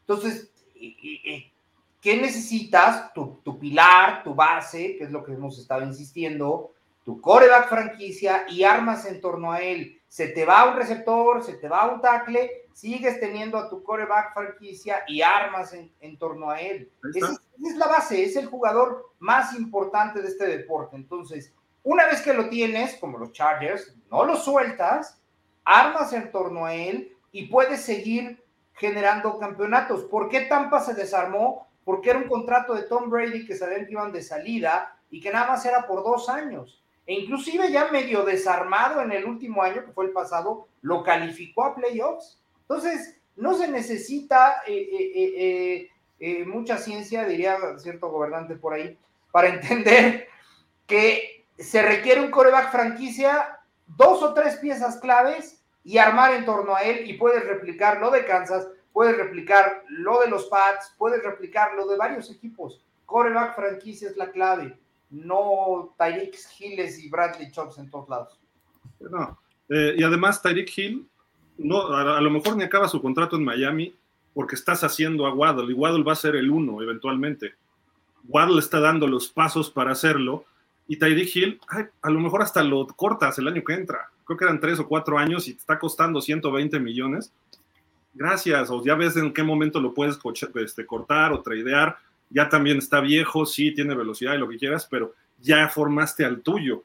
El caso de Phillips con Bradley Chubb es lo mismo. Bradley Chubb ahorita apoya y Bradley, gracias. ¿Por qué? Porque a Phillips prefiero darle a Phillips que a Choff. Y así es como te tienes que ir armando. Pero ya lo dijo Polo. Eh, en Tampa fue, pues vamos a, vamos darnos una ventana de dos, tres años, lo que están haciendo los Jets, lo que hizo los Rams, a ver si con el coreback estrella veterano sacamos algo. Y le armas todo rápido, compras por allí y por allá, y si pega, pegó, y si no pega, pues ni modo, a lo que sigue. Miami ahorita tiene todo menos un coreback franquicia. Entonces, por eso sale barato y puedes contratar a Jalen Ramsey, puedes traer a Amstead, puedes traer a Tyreek Hill. En el momento en que Tua se vuelva élite, ya valió gorro. Se van a ir las estrellas y va a quedar Tua solo, porque todos los demás están sobrepagados. Terron Amstead, eh, eh, eh, Ogba, Ogba, este, lo que va a pedir Wilkins, Wilkins no creo que esté sobrepagado, pero lo que va a pedir Wilkins te pega muy duro al tope salarial. Entonces ahí empieza a ver los problemas que no estamos midiendo para el 24-25. Si es que Baker, tú este año garantizado. ¿Cómo? Baker su contrato es garantizado. Pero Baker es super Baker, espérate. no, mames. en fin, pues no sé, este Javi, ¿quieres agregar algo de este tema o algo más? No, pues nada más, nada más que creo que te estaba empezando a dar fiebre porque el decir que este que esperemos a que tú sea élite, pues es, ah. esperar, es esperar a como este que exista el 30 de febrero o el 32 de diciembre. Mira, Tua nos puede hacer campeones, lo he dicho mil veces, pero con el equipo que tenemos ahorita, por eso la ventana se está cerrando. Si, si Tua no nos hace campeones este año, máximo el que entra, que sería su quinto, opción de quinto año, por muy malo que sea Tua, y si lo va a recontratar Greer, que todo indica que sí, pues por lo menos le vas a pagar 40 como a Daniel Jones, por lo menos. Entonces imagínate, pues ya te pega una posición donde no te produce para ese nivel de, salario. Entonces mejor dices, pues ahí es donde vamos a tener que ir al draft este año, Dios quiera por este, ¿cómo se llama? El de USC. Por Caleb. por Caleb, por Me, Hey de North Carolina, por Edwards de Texas, y vienen otros dos, tres para que si Tua no funciona en estos dos años, ya tienes uno por lo menos un poquito corrido, ¿no? Y, vuelvas a pagar barato por la posición más cara, que es el coreback. Pero aquí ese es el problema, que por ejemplo, si este año no logras por lo menos llegar a un divisional, va a ser desperdiciar. Curiosamente, va a ser como, bueno, lo podría ver así, como desperdiciar el talento de Tyrek Hill en Miami, porque tienes un par de receptores que son top 5 en la liga y si no los logras aprovechar para meterte a un juego de campeonato o directamente al Super Bowl, pues la verdad no, de nada sirve que ellos puedan llegar a 1500 yardas cada uno. Pero ellos y, también los pases, ¿no? Sí, o sea, no. Es, es, este, varios puntos, ¿no? Pero bueno, en fin, creo que lo de, lo de ir a playoff, creo que debemos ser un equipo de playoff este año. O sea, no, no, cualquier cosa que no sea playoff, aunque tuviéramos marca de 10 ganados y no vamos a playoff, sería un fracaso. Eh, ni se diga de ahí para abajo, o sea, si quedamos 9, 8, 7, sería lo peor. Y justamente es un tema que hay que poner aquí sobre la mesa. Está en la silla caliente Mike McDaniel. Eh, el año pasado, si no le ganaba a los Jets, le iban a dar cuello. O sea, literal, salieron los reportes, y él lo sabía, seguramente se la cantó, ahora sí que le cantó el tiro derecho el señor Stephen Ross, tan es así que fue corriendo a abrazarlo, a besarlo, este, le, dio el balón del juego y todo, porque el señor Skylar Thompson y Jason Sanders sacaron ese partido, obviamente con la defensiva, y el pateador de despeje que teníamos, ¿qué? ¿Qué pasó? ¿Por qué me ponen la de Tua que está lesionado?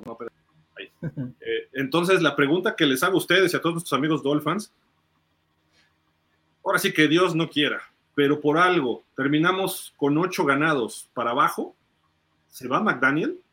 O sea, sería justo que se fuera McDaniel y ya echar un grito a Ann Arbor y decirle, ya vente para acá y déjate de payasadas a Jim Harbaugh. Sí, sí, y te voy a decir por qué. Porque se supone que tú ahorita ya tienes todo para poder competir dentro de la conferencia y el que, por ejemplo, no puedas terminar con marca de 500 dentro de tu división puede llegar a ser un problema, ¿eh? Si por lo menos no barres a Patriotas o a Jets, te vas a meter en un problemón. Porque con Bills sabes que puedes ir 1-1 y a lo mejor en el cierre, pues sea que Bills o que Miami pierda uno crucial y entonces te esperas a ver qué pasa en la última semana. Pero si la división no la terminas 3-3 o 4-2, esa va a ser una desventaja para él, porque entonces va a salir exhibido y de ahí en adelante, pues esa frase que en algún momento lo trajo a Miami que podía ganar con Tua, pues no va a ser tan cierta y va a terminar este, en la silla caliente y por lo tanto como coordinador este, ofensivo otra vez. ¿Tú lo ves así, Polo, que ya está en la silla caliente también McDaniel? Pues mira, es un poquito complicado porque en su primer año calificó al equipo a playoffs después de seis, me parece. Sí. Fue, en el 16, ¿no? La última vez. Pues calificó al equipo después de seis años a playoffs, lo metió y dio un muy buen partido de playoffs. Ahorita, ahorita, ahorita, 4 eh, de julio, no lo consideraría en la silla caliente en este momento. Tiene que empezar a desarrollarse la, temporada para poder manejar algo en torno a ese, a ese tema. Ahorita lo siento estable en el equipo por el resultado del año pasado. Hay que ver, hay que ver. Antón. Sí, básicamente lo suscribo lo de lo de Polo. No creo que incluso teniendo un, fatídico, digo, hay que ver las formas, pero, pero no creo que lo, que lo corten. No creo que, no creo que dejen de confiar en él. Este, incluso trayendo a Fangio, incluso dándole lo que pidieron para fortalecer esta, esta idea de Greer que, que sigue encabezando la, pues todo, ¿no? Hasta cierto punto creo yo que si no confías en la cabeza, es como decir que estamos, que estamos este, fracasando, ¿no? Y pues eso, eso no es la, cara que yo creo que Greer quiere dar enfrente de Ross. La única forma en que yo veo que puede salir McDaniel la siguiente temporada, literal, es porque Ross ya corre a Greer y quiera, el que venga quiera rehacer algo desde cero, ¿no? Yo sí lo pongo en la silla caliente ¿eh? a McDaniel eh, el inicio de temporada, por algo, por aquello del no te entumas, empiezas 1-3 o 0-4, que se pudiera dar, desgraciadamente, depende cómo se den las cosas. Eh, obviamente lo metes en la silla caliente, no, no caliente, en llamas, y a ver cómo le sales de esta, porque el año pasado perdió cinco de sus últimos seis partidos, y en diciembre, y perdió el de playoff, agregándole, que se pudo ganar, y además se pudo haber, por lo menos por él, eh, fue la, clave para perder el partido, porque no tenía una jugada lista el señor, que esa es su responsabilidad, ¿no? Entonces dices, ¿qué necesita este cuate? Liderazgo, que puede ser que eso lo mejore y eso no lo podemos medir tan fácilmente. Eh, que no lleguen jugadores veteranos y digan que eres un weird, ¿no? Que cuando presentes a Big Fangio, que por lo menos te, no, que te rindan pleitesías, pero por lo menos que te respeten y no que entre Big Fangio así como, ah, qué hago el ¿no? Y se siga al podio él.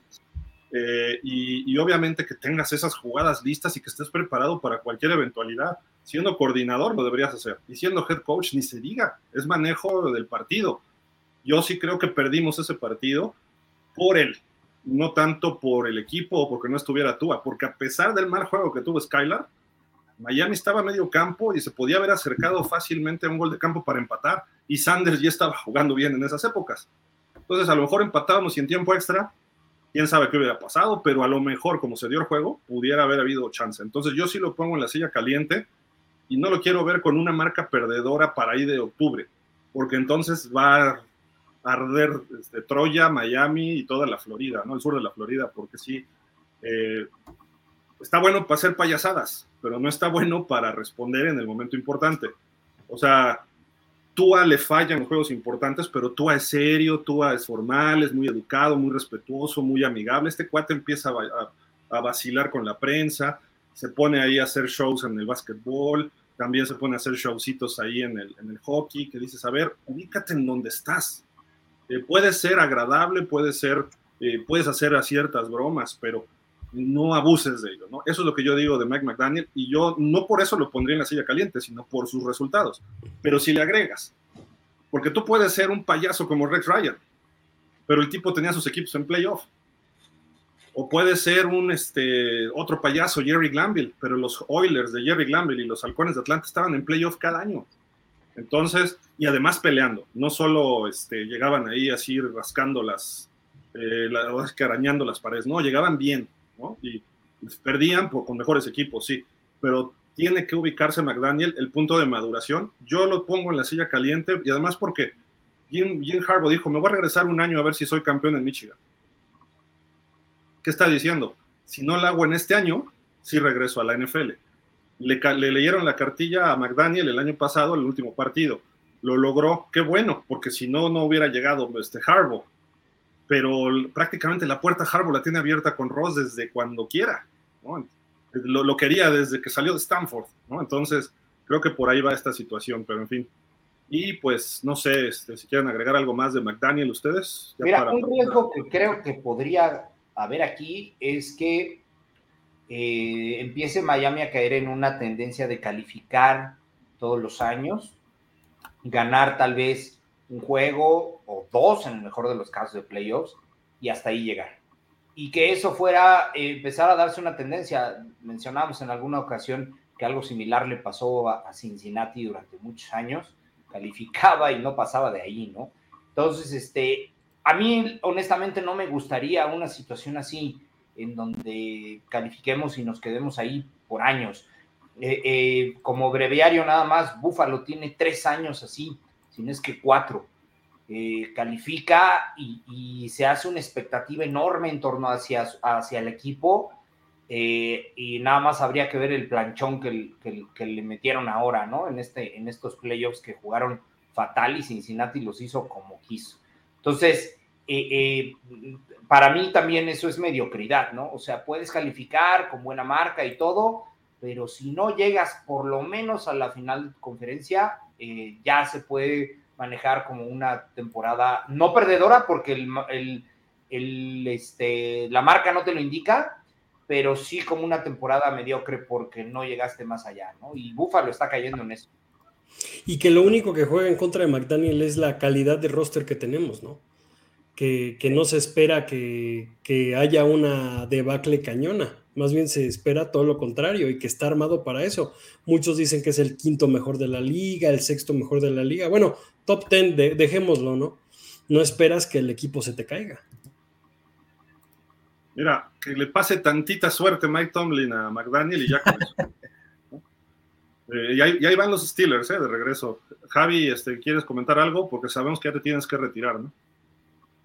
No, pues esperar que, como lo acabas de mencionar hace ratito, que el inicio no sea catastrófico, porque pues eso empezaría como a poner en conflicto un poco el proyecto de McDaniel en Miami y pues sería más pronto ver a Fangio como entrenador interino que a McDaniel como un head coach a largo plazo. O sea, sería repetir los errores de, Cameron, de Gates, de Flores, entonces eso creo que ya no sé, ya Miami ya no está para eso, por el talento que se tiene y por todo lo que se hizo durante este offseason. Entonces, ojalá y se demuestre que ya puede ser un top 10 de la NFL y que los próximos años lo mínimo que vas a pelear es del divisional para arriba. Ojalá, ojalá. Muchas gracias, Javi. Estamos al habla. No, gracias a ustedes y pues buenas noches, Dolphins. Gracias, Javi. Muy buenas noches y estamos. Hola, Javi. Bye. Eh, hay, hay, dos temas con respecto a, bueno, Jalen Waddle fue entrevistado por una televisora local de NBC y le preguntaron de muchas cosas, ¿no? Y su desarrollo y que cómo es jugar con Tyreek Hill, obviamente dice que es padrísimo el sistema, eh, y le preguntaron de Tua, y le dijeron, este, ¿qué son las, eh, cuál es la característica mejor de Tua? ¿Cuál es lo que puedes destacar? Y dijo, su posicionamiento del balón. Siempre te lo da, no es que te lo ponga en las manos, sino te lo pone o lo coloca justo donde tú puedes atrapar el balón y, ganar muchas yardas después de atrapar el balón. En el caso de él sí, en el caso de Tyreek Hill no fue así, ¿no? Porque a Tyreek Hill lo tenían doble o triple cobertura, pero a él se lo colocaba siempre con ventaja y Jalen Waddle nada más veía la zona de anotación, ¿no?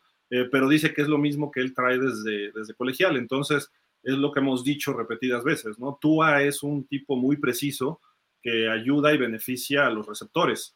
pero eh, en, cierta, en ciertos rangos, y eso es lo que eh, ha favorecido el esquema que puso McDaniel.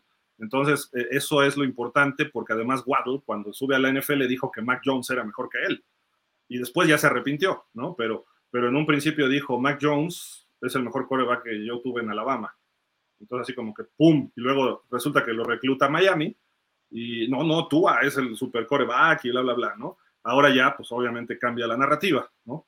¿Por qué? Porque si no, le, si no, no le van a mandar pases, si no le mandaban a Gesicki para deshacerse de él, si no le mandan a Cedric Wilson quizá para deshacerse de él, pues imagínate, a Waddle hablas mal de mí, pues me voy todos con Tyreek, ¿no?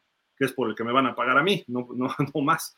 Pero bueno, en fin, creo que ahí está esta situación y es un buen comentario, obviamente, eh, para Tua. Y Michael Vick también estuvo en el podcast de Tyreek Hill, ¿no? Este polo. Sí. Y pues le, le da consejos a Tua como que tienes que estar más fuerte y tienes que eh, correr, movilidad. Pues lo está haciendo tú, no sé a qué viene su comentario, ¿no? Se me hace que no sigue al Dolphins Michael Vick, ¿no? O sea. Ah, lo que pasa es que es coreback zurdo de los pocos que ha habido en, la liga. Y pues obviamente va a dar consejos de lo que él sabe hacer, ¿no? Él, era, en su momento fue, incluso por ahí tuvo la marca de juego de más yardas, ¿no? En, en, el juego y me parece que todavía tiene la de una temporada de más yardas de un coreback. No lo sé. Por tierra, ¿no? El punto está en que, pues bueno, sí, obviamente le va a dar consejos de lo que él sabe hacer. Eh, eh, repito, también esta, esta condición de, de, ser zurdo, pero le aconseja que corra más y yo no creo que, corra, que, que, que este, corra, y menos con las lesiones que ha tenido, lo van a mandar a correr. Lo van a mandar a desplazarse en ciertas jugadas de play action o de bootlegs o rollouts, como lo hemos platicado, pero a correr eh, eh, dudo que, lo hiciera. Y si lo llegara a hacer McDaniel, de verdad que sería disruptivo, ¿eh? No, ah, yo no lo vería tan, tan alejado de una situación que nadie esperaría este, eh, verlo correr. Y en lo personal, a mí me gustaría verlo correr. Y, corre bien, es rápido, se mueve bien. a pesar de las lesiones que tuvo de cadera, ¿no? Sobre todo esa de cadera, creo que se ha visto bien Tua cuando ha tenido que correr el balón y no, no lo pone en riesgo, aunque a veces sí se deja ir, ¿eh?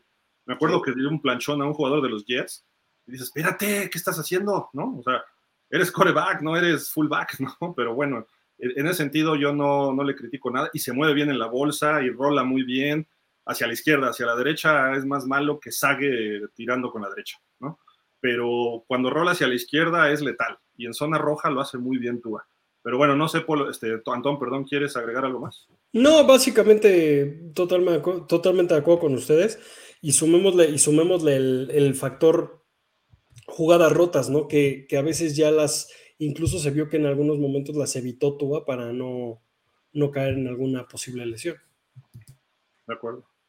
Pues vamos a leer ya comentarios porque creo que hay muchísimos. Gracias, como siempre, a toda la gente que, que nos escribe. Muchísimas gracias a todos los Dolphins. De corazón, la delfinoterapia que nos dicen, déjenme ver, está aquí cargando los comentarios. ¿Quién se los avienta? Antón, por haber faltado. Va. no es cierto, Antón. Sí, sí te avientas los. Sí, sí. Vamos.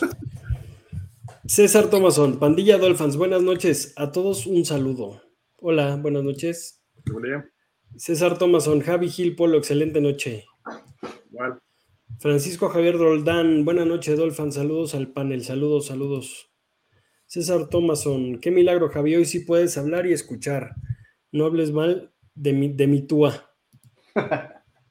César Thomason, y si Trampagil y sus Jets amas al Rogers. Sí, no, es el mejor coreback de la NFL de los últimos 10 años y todavía sigue siendo mejor que Mahomes. Mahomes que quizá lo rebase, pero eh, no hay un coreback de, por definición mejor que él desde que subió en 2005 a la NFL. Ser Blue, buenas noches para todos, buenas noches. José Ernesto Camacho Moreno, ¿qué hay con Dalvin Cook? Pues muy, muy callada la onda, ¿no? Nada. Nada. Es que rechazó la visita, ¿no? La semana pasada nos estaba. Sí, rechazó la visita. no, ¿no? Seguramente lo que le ofrecieron no le gustó y como que ya espera. Para mí, Cook es, es bueno, lo he dicho en mucho, pero también yo creo que Cook es el último contrato de su carrera, entonces va a intentar sacar una buena, una buena cifra de ese contrato, ¿no? Sin embargo, va a llegar un momento en el que eh, se apriete, ¿eh? o sea, va a ir a la baja conforme empiecen a, desarrollarse los training camps, si es que para ese momento no, no ha firmado nada. Este, y no sé, a lo mejor está evaluando eh, costo-beneficio. Por ahí del 15-20 de agosto le va a entrar la prisa a él. Sí. Puede ser. Si de por sí ya va a llegar con, con desfase de los entrenamientos, ahora imagínate ser Blue. Mm, se ve que será una temporada complicada. Todas las defensivas a pegar la tua. Espero equivocarme. Eh, pues lo van a buscar. Es, es, donde puede flaquear.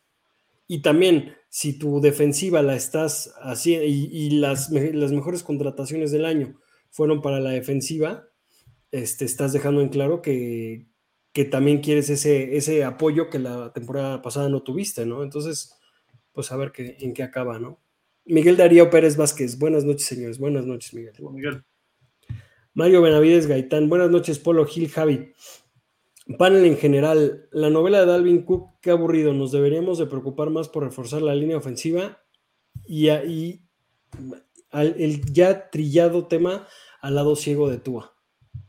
Sí, de acuerdo, Mario. No, y al lado que ve, la línea, la línea ofensiva está. O sea, volvemos a lo mismo. Eh, como nos pasa a Fer el, reporte de lesionados, que cada semana se le sumaba una lesión a Terron Amstead, al final va, va a terminar con 20 lesiones. O sea, sí necesitamos mejorar eso. Es, vital traer un guardia izquierdo y ahí está Dalton Reisner. Sí, Más también. que Luan o quien sea. ¿Por qué? Porque un, un buen guardia le quita la presión al tackle también.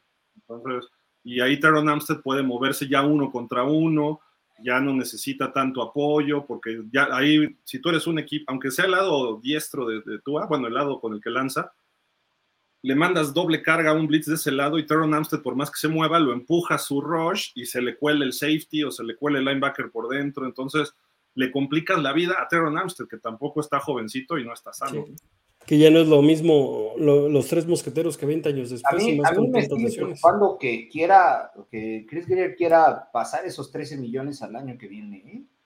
Eh, eh, los está guardando mucho, con, muchos, con mucho celo, y, yo no estoy de acuerdo, ese dinero se tiene que gastar. obviamente empiezas, empiezas claves, pero se tiene que gastar. ¿O no los estará guardando por sí, durante la temporada, por si pasa algo? Pudiera ser, pero ahí buscas una reestructuración de bases, incluso hasta te aventas a cortar a alguien que no te ha servido mucho, no lo sé. Puede ser, puede ser, puede ser que los esté reservando para alguna probable lesión. Según dijo en una conferencia McDaniel, que sí los van a usar, ¿eh? Antes de aquí a agosto, dijo. Veremos. Pues sí. Víctor M. Martínez, buenas noches, Gil, Polo, Javi, Antón y a toda la familia Dolphins. Les mando un saludo, excelente programa. Muchas gracias, Víctor, muchos saludos. César Thomason, Herbert Coreback, élite. No tiene, no tiene equipo, por eso no sobresale. No manches trampa, Gil. Tua no tiene línea ofensiva y Herbert sí la tuvo y la tiene. Pues nada más ve el reporte de lesionados y los titulares de Chargers el año pasado.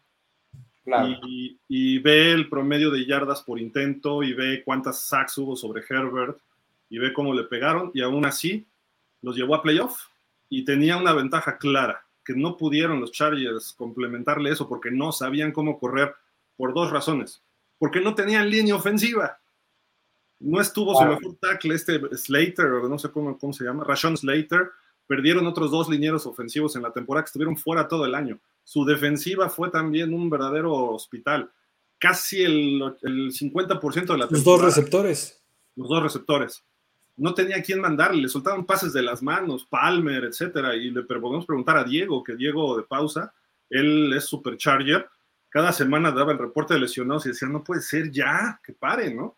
Y, y su línea ofensiva, que estuvo, su primer año no tenía. Y aún así, tuvo partidazos. Su segundo, y rompió récords de novato. Su segundo año sí la tuvo y mejoró. El año pasado estuvo otra vez terrible y aún así se alcanzaron a colar a playoff.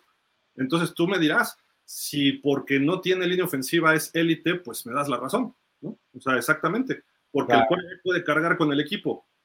Tua no puede cargar con el equipo aunque no tenga línea. Y Tua tiene presumiblemente mejores receptores que Herbert. Eh, presumiblemente mejores, bueno, no hay si Austin Eckler creo que es una buena combinación. Eh, su línea ofensiva sana sí es mejor que la nuestra, pero el año pasado no fue así.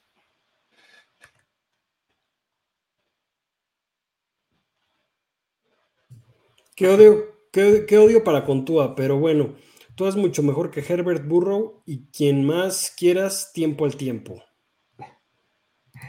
Soy Mark, Mark Football. Mis hermanos. qué chistoso lo que dice César. Dice: Tua es mucho mejor que Herbert y Burrow, pero dice al final tiempo al tiempo. Tiempo al tiempo, estás hablando de algo futuro, no estás hablando de tiempo presente. Ahorita lo está afirmando. Y, y en presente lo estás afirmando, esa afirmación nadie te va a decir que es mejor que ellos, nadie, nadie. En futuro, pues sí, puede ser, ¿no? También este, ocurren milagros, ¿no? Igual sale el gobierno que está y entra otro gobierno y a lo mejor ya no somos corruptos en México y a lo mejor ganamos un mundial y no sé. O, nadie pensaba que Tannehill iba a ser el mejor coreback de su generación. ¿Puede ocurrir? No, ¿cómo su generación? Es que se lesionó, se lesionó Andrew Locke y ya no volvió a jugar. Y Robert Griffin también en su carrera. O sea, me refiero, Ah, bueno, sí, Russell Wilson, sí, perdón. ¿Y Cousins? Ya, me callo. bueno, de primera ronda te lo creo. Sí, de primera ronda, que, iba a ser, voy, a reformular, que Tannehill iba a ser mejor que Andrew Loco. Que te salvó, te salvó. Sí, sí, sí. ya, ya, perdón. Entonces digo, o sea, ojo, a lo mejor tú puedes ser el mejor quarterback de ellos en un futuro, pues sí. Pero significaría que a Herbert y Burrow le pasa lo de Andrew Locke o lo de Robert Griffin y que no vuelven a jugar y significaría que Jalen Hurts eh, deja de jugar como está jugando. Y vamos a ver cómo juega Jordan Love, ¿no? Capaz de que Jordan Love sale otro fenómeno, que están hablando maravillas de él, ¿no? Pero, a ver. Sí, correcto. Soy Mark Football, que por cierto, si se da el caso de Jordan Love, sería el mismo caso de Aaron Rodgers, ¿eh? que comió banca los primeros años y repuntó a convertirse en lo que es hoy. Soy Mac Football. Mis hermanos le van a los vaqueros y a los Bills, yo a los Dolphins. Así que esos son mis tres equipos para apoyar esta temporada. Yo ah, estoy de acuerdo contigo, menos en los vaqueros y en los Bills. Pues, eh, así hay muchas este familias, ¿no? Repartidas en la NFL. El panel, ¿por qué no se cambia de equipo? Ay, Dios mío. ¿A, dónde nos vamos? Yo ya saben, le voy a los Jets. Mira, no lo he hecho en más de 40 años y no lo voy a hacer porque alguien no coincide conmigo, nada más así de fácil. Sí, totalmente de acuerdo. Sonia Lema, buenas noches a todos. Apenas llego y no estoy actualizando las noticias. ¿Qué se sabe de Dalvin Cook y otros rumores que hay de nuevas contrataciones? Pues básicamente lo mismo de hace tres semanas, no ha llegado nadie nuevo. Ni visitas, incluso la última visita fue de Taylor Luan, ¿no? Sí. Jesús Manuel Yáñez López. Buenas, Gil, Javi, Polo, Antoni, Dolphins. Nuestro coreback tiene una oportunidad muy interesante de callar bocas y demostrar que su crecimiento profesional va por camino correcto. O será suplente o se retirará. Yo esperaría cualquiera de las dos primeras, Jesús. ¿no? O sea, que, que, nos calle la boca y que diga, mira, vean, sí tengo el talento, o en el peor escenario para él que se quede de reserva, que creo que es el escenario, para mi gusto, más... Eh, real, latente para él. Eh, si se retira es que hay lesiones y hay conmociones y eso puede ser grave para él como persona. Y eso ni siquiera a, Josh Allen se lo deseamos, ¿no? Entonces, este, digo, porque es rival de Miami, ¿no? O sea, no por otra cosa.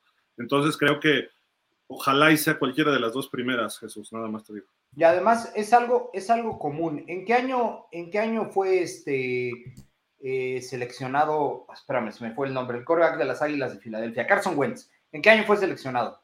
Tres, como cuatro antes que tú, ¿no? 2018. 2018. equivocado, 17. 18. Pues ahí, Y que Dak. Ok. Suponiendo que fuera 2010, no, 2017. 17. 2017. Estuvo vigente en la liga tres años y piquito, cuatro años. Hoy día no tiene equipo no se sabe nada de él. O sea, no es algo eh, eh, eh, atípico que suceda que corebacks de primera ronda y Carson Wentz fue la primera selección global, si no estoy equivocado. No, fue Jared Goff, ¿no? No, fue Trubinsky, ¿no? No, no, sí, de ese El primer coreback. Wentz. Ah, sí. Fue primera selección global, estuvo vigente, incluso fue candidato a MVP, etcétera, etcétera, etcétera. Y se diluyó con una facilidad impresionante por, las lesiones. no es poco común para todos aquellos que piensan que, que, que, que Tua es un extraterrestre y que si se va es el fin del equipo, para nada, o sea, nosotros no deseamos eso, pero a muchos equipos les pasa. Hay algunos que se agarran con las uñas, como Dak Prescott, o algunos otros como Jared Goff que han resurgido en algunos equipos, pero Carson Wentz y muchos otros que son primera selección eh, se diluyen porque no dan el ancho para la liga, les dan sus tres, cuatro años y así son no es poco común y el caso de Tua puede no ser la excepción. Si demuestra y resurge, bienvenido sea, ojalá y así sea y que al equipo le vaya bien, pero no tenemos por qué casarnos con una condición como la que hemos hecho con otros jugadores como Austin Jackson y como el mismo Ignovini, porque ellos son sustituibles, la posición de coreback es la más importante de la liga, a mi parecer. Y hay un factor, si tuvieras un coach élite, en ni el caso de Flores ni el caso de, McDaniel, tuvieras un Andy Reid, un Harbaugh, Belichick, en su momento Bruce Arians, Sean McVay, Kyle Shanahan, lo dejas porque va a seguir progresando, va a seguir evolucionando tu coreback o el que sea, aunque esté lesionado, porque le pasó a Garoppolo, Garoppolo jugó muy bien con Kyle Shanahan y fue mejorando. Las lesiones ya no podía más y llegó a un tope además. Entonces, si tuviéramos un coach de ese nivel, órale, va, pero no lo tenemos o no lo hemos tenido en la etapa de, este Tua, ni tampoco lo tuvimos con Tannehill, eh, ni lo, bueno, no lo tenemos desde, me duele decirlo, desde el cachetón, desde Jimmy Johnson, ¿no? Que no llegó con un coreback él, él eh, adoptó a Marino, ¿no? Y eso fue, parece que fue su gran molestia, pero en fin, eso son hace 20 años, ¿no? De eso. Pero el asunto es que si tienes un jugador que está en algunos problemas de lesiones, un jugador que está en problema de desarrollo por X, Y o Z, si tienes buen staff de coacheo, no tienes problema. Pero cuando no hay coacheo, cuando has tenido cuatro coordinadores ofensivos en tres años, pues hay problema, obviamente. Y tú has tenido ese problema. Y un año tuvo dos, o sea, peor, ¿no? Entonces dices, por lo menos ya es su segundo año con McDaniel, que le, lo va a seguir llevando, y con Bevel. Eso, eso es positivo para él, ¿no? Entonces, vamos a ver si este año puede dar el brinco. Además, en la actualidad, le exiges a un coreback de primera ronda que desde su primero o segundo año ya esté por lo menos, a final del primero y en su segundo año ya esté funcionando como Dios manda. El caso de Trevor Lawrence, a pesar de tener mal coach, cuando hay talento, él nos ganó un partido cuando hay talento, primero se fue el coach y se quedó él, y con Bevel cerró muy bien esa temporada, y el año pasado con Peterson lo que hizo. Y fue capaz de hacer un regreso fenomenal en playoff y casi le pega a los campeones en Kansas. ¿no? O sea, dices, ¿qué Este cuate trae algo que no es normal. Ya lo trae, y eso es lo que esperas de una primera ronda. Eso es lo que esperas de Herbert, lo que esperas de Burrow. Burrow en su segundo año, a pesar de ser lesionado en el primer año de rodilla, o sea, prácticamente en su año, en su medio año o año y medio, ya estaba en el Super Bowl. ¿Qué, tiene burro para hacer eso? O sea, eso es increíble. Eso no se ve tan frecuentemente. Eh, Mahomes lo que hizo en su momento, y así podemos hablar. Obviamente, eh, Hertz, su tercer año, ¿ves? Ya estuvo en el Super Bowl. Y eso que el primero no lo jugó por Carson Wentz. Claro. Entonces, en, realmente, como Mahomes en su segundo año estaba en el Super Bowl. estos cuates están haciendo algo que Tua no está haciendo. Y decíamos hace tres años, estaban encima de mí, César Thomas son uno de ellos. Dale tres años, hay que ver tres años, a ver cómo funciona. Es que no, no puedes criticar antes de que empiece o a media temporada o después de dos, tres partidos. Está bien. ¿Cuántos años van de que llegó tú a? Tres. Invertiste una primera ronda en él. No te funcionó. Ni modo, así es la NFL. Vete a buscar chance en otro equipo. Déjame a mí buscar por otro lado déjame traer a, este eh, Caleb, ¿no? O déjame traer a Edwards, o déjame traer a Hay, o, voy por Rogers, o voy por Watson, o por Lamar, o voy por alguien más, porque con Tua no estás logrando ese desarrollo. Ni modo, así es la NFL, es un negocio brutal. Y si vamos a hacer este, mala onda con Baker, con Jerome Baker, o vamos a hacer mala onda con Nick a Nick todo el mundo se lo echa encima. Y a Austin Jackson. Pero a Tua no. ¿Por qué? O sea, ¿por qué le damos eh, la caseta, la, carretera por, de cuota a él y a los otros los mandamos por la libre? Son primera ronda los tres. ¿No? O sea, e, ese tipo de cuestiones es, eh, hay que analizar cada caso, sí, pero a final de cuentas son primera ronda y en primera ronda, si no es titular el primer año, debe estar peleando la titularidad al finales de la primera temporada. La posición debe estar consolidado. Y Sin la posición, ¿eh? Y si es tu coreback, debe, en su segundo año debe ser Pro Bowl. O sea, digo, por ahí va, pero en fin. Sí, sí. Eh, César Tomason, ese Javi con micrófono abierto destroza a Tua. César Tomason, a Herbert y Burrow también les dieron su opción de quinto año o no, no, no les dieron la opción de quinto año. Se las dieron ahorita. No, por eso, pero no les dieron contrato, perdón, se me patinó la. O sea, igual que tú, les dieron el quinto año. Pero ese quinto año no se va a dar. Están esperándose a ver que lleguen a un acuerdo agente y gerente. Es sí, de acuerdo. El asunto de Tua. Tua está por retirarse, o estuvo por retirarse. Él lo admitió. Pensó en retirarse, pero lo convencieron de regresar. Su papá, su mamá, su esposa, quién sabe quién lo convenció. Pero eh, los otros dos no están pensando en el retiro. Los otros dos no han sufrido lesiones más que de rodilla a este Burrow. Y, vean cómo regresó. Están viendo a qué nivel va a ser su contrato. Tua nunca va a ser el mejor pagado del NFL. Burrow está buscando ganar arriba de Lamar Jackson. Herbert está buscando rebasar eso. ¿Por qué? Porque lo que se ve no se juzga, pues decía por ahí Juan Gabriel.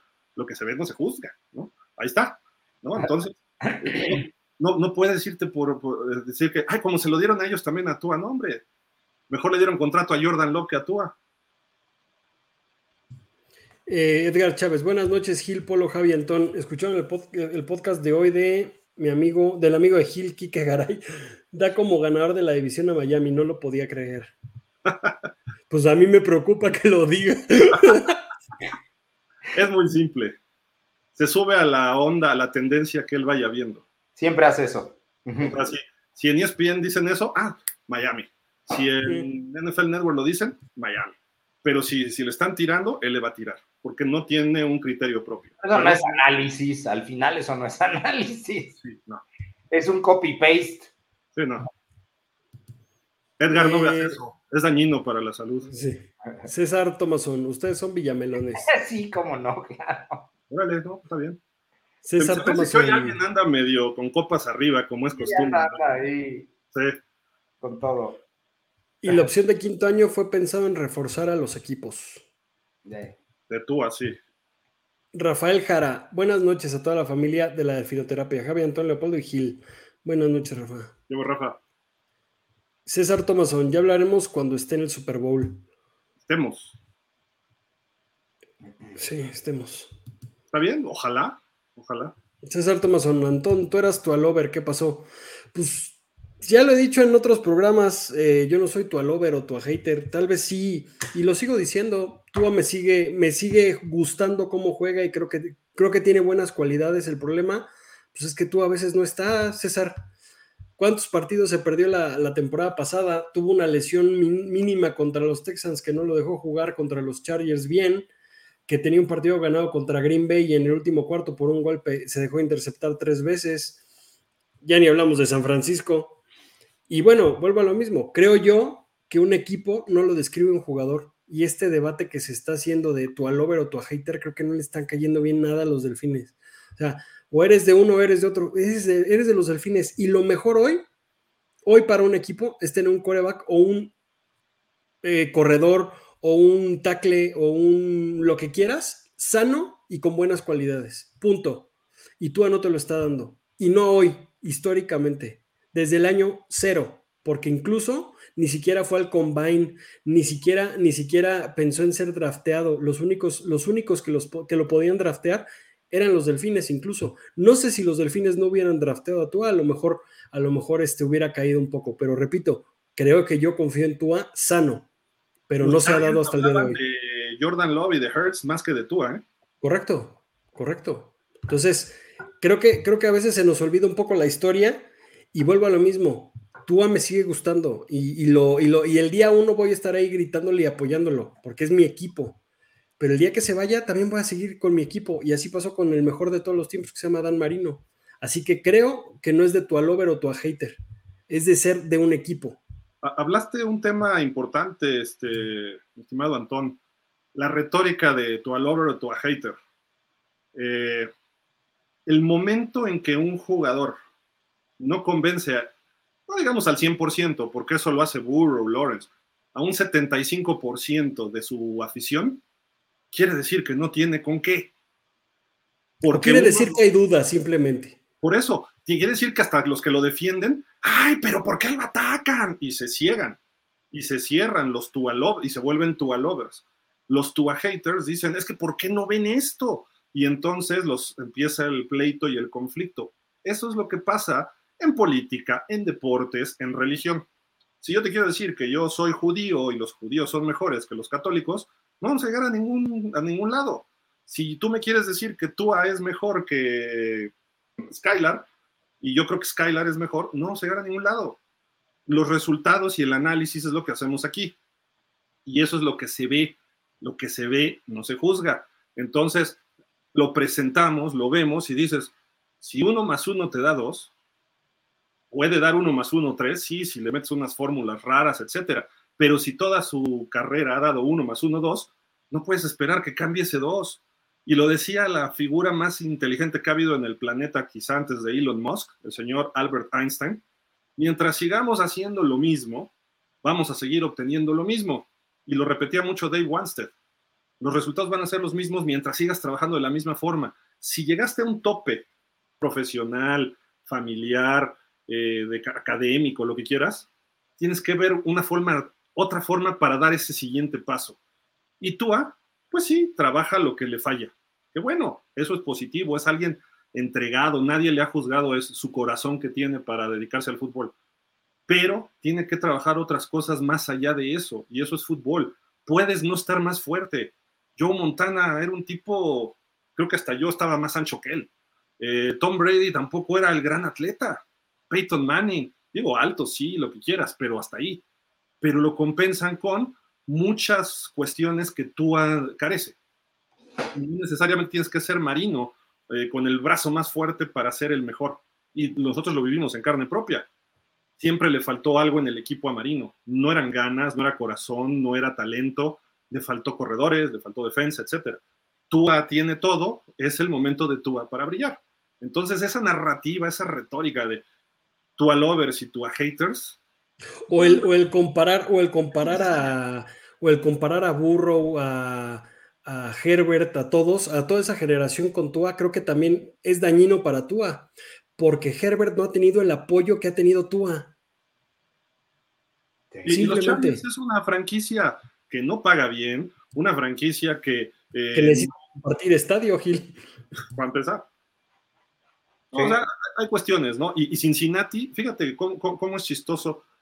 Tres franquicias que pasan problemas de gerencia, que han pasado problemas de mercado, o bueno, cuatro podemos agregar a Buffalo. Estoy hablando de Buffalo, Cincinnati, Jacksonville y los Chargers, que en Los Ángeles el mercado es fenomenal, pero esa franquicia es tóxica, es, es este, disfuncional per se, desde los hispanos. Pueden tener grandes equipos y se desmoronan al final, lo que le pasa a Buffalo. Eh, pueden tener el gran coreback o pueden tener el gran corredor o el gran receptor y, no cuadra históricamente, porque mientras estén los dueños y sigan haciendo lo mismo, va a seguir ocurriendo lo mismo. En Búfalo, ya cambiaron de dueño y siguen lo mismo. Los partidos importantes se desmoronan. Eh, Cincinnati llegó al Super Bowl y también perdió puros Super Bowls apretados, pero Cincinnati no pasa de ahí. Y a lo mejor van a venir años con todo y Burrow regulares tirándole a buenos. Y también a ellos se les va a cerrar la ventana cuando firme Burro, ¿eh? Vamos a ver después que tengan que firmar a llamar Chase. Y que, y que sí, y que si tú, y que si del jugador que estemos hablando le podemos poner Tua o le podemos poner el nombre que ustedes gusten. Pero si en el caso de Tua, desde que llegó, ha habido tanta especulación en las temporadas, en las temporadas de planeación de equipo, o sea, las temporadas de vacaciones, que si en su momento de Sean Watson, que si en su momento bla, bla, bla, Rogers, Lamar, Lamar, Lamar, eh, Lamar, es por algo también, es porque también él da que hablar por sus lesiones, por lo que ustedes digan. Yo sigo insistiendo en que Tua tiene la calidad para, como tú dices, Gil, para ganar un Super Bowl la tiene. Pero, pero, pero el chiste es que pueda jugar ese Super Bowl, porque si no, ya desde ahí estamos partiendo de, algo que, pues, que no va a ocurrir. Pero en fin. Le sigo, Sí.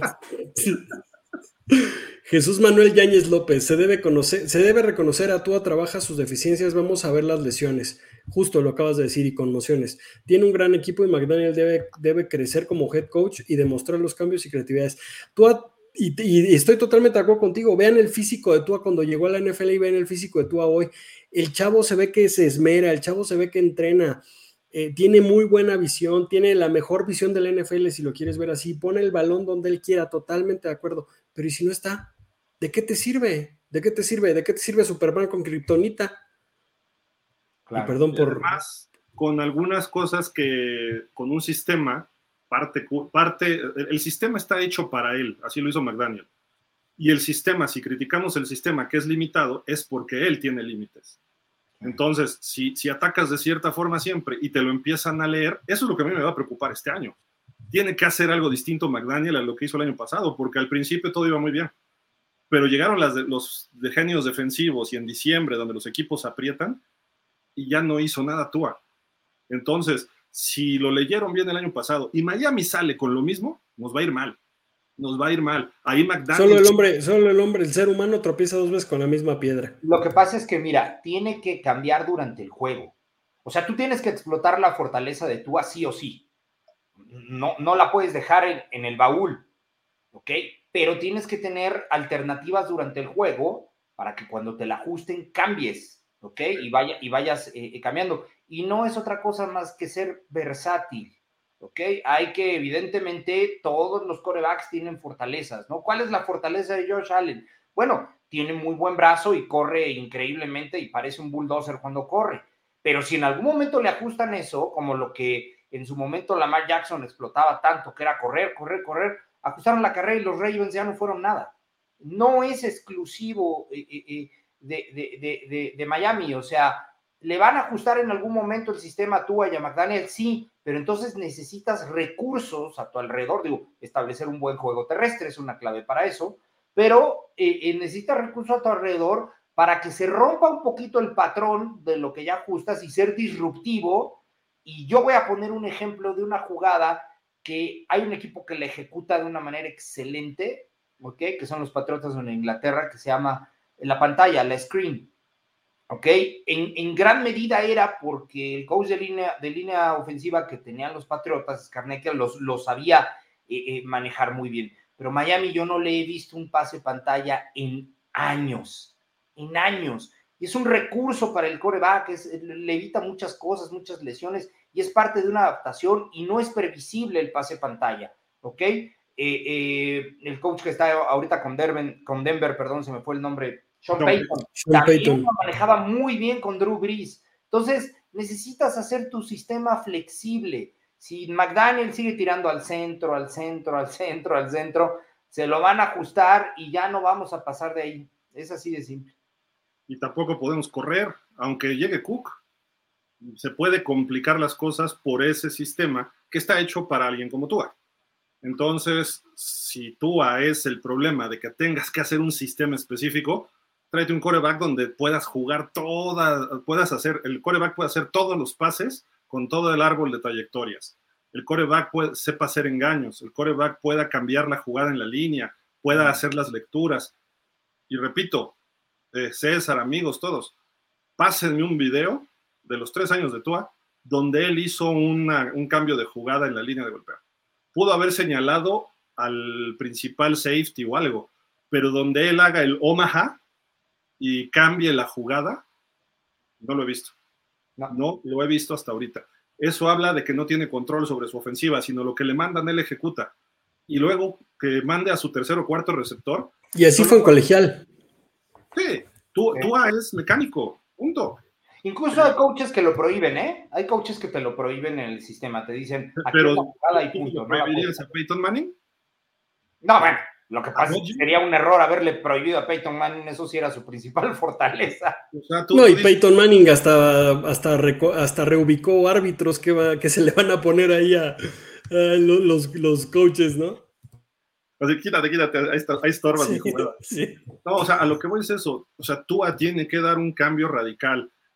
Tua no está hecho para ser coreback de la NFL. O sea, titular. O sea, me refiero a titular. ¿Por qué? Por carácter, por conocimientos de fútbol y por estilo. Nada más, no digo que sea malo, Digo que tiene talento para estar en la NFL, sin duda. Por eso yo lo pongo de segundo equipo. Y agrégale todas las lesiones, le reduces todos los riesgos y le extiendes la carrera, además. Claro. Que mientras esté un Matt Ryan ahí rifándose todo el partido y él esté atrás, Matt Ryan sale golpeado por viejito porque le dieron un cate muy fuerte, entra tú ahí y te saca el partido, como lo hizo en el colegial cuando Hertz no funcionaba. Pero cuando él era el titular, tenía el mejor equipo de la nación, llega al campeonato y se, viene abajo Tua por completo contra un quarterback freshman, un novato en colegial como Trevor Lawrence. Y después estaba jugando bien y viene la lesión. O sea, todo lo de Tua es un ciclo que él tiene que romper y no lo ha podido romper. Esperemos que este año ya lo rompa. Pero la lógica, la tendencia indica que no. Entonces, por ahí, por ahí va esta situación. Sí tiene mucho mérito ese entrón y eso se lo aplaudo y se ve que es una gran persona Tua, ¿eh?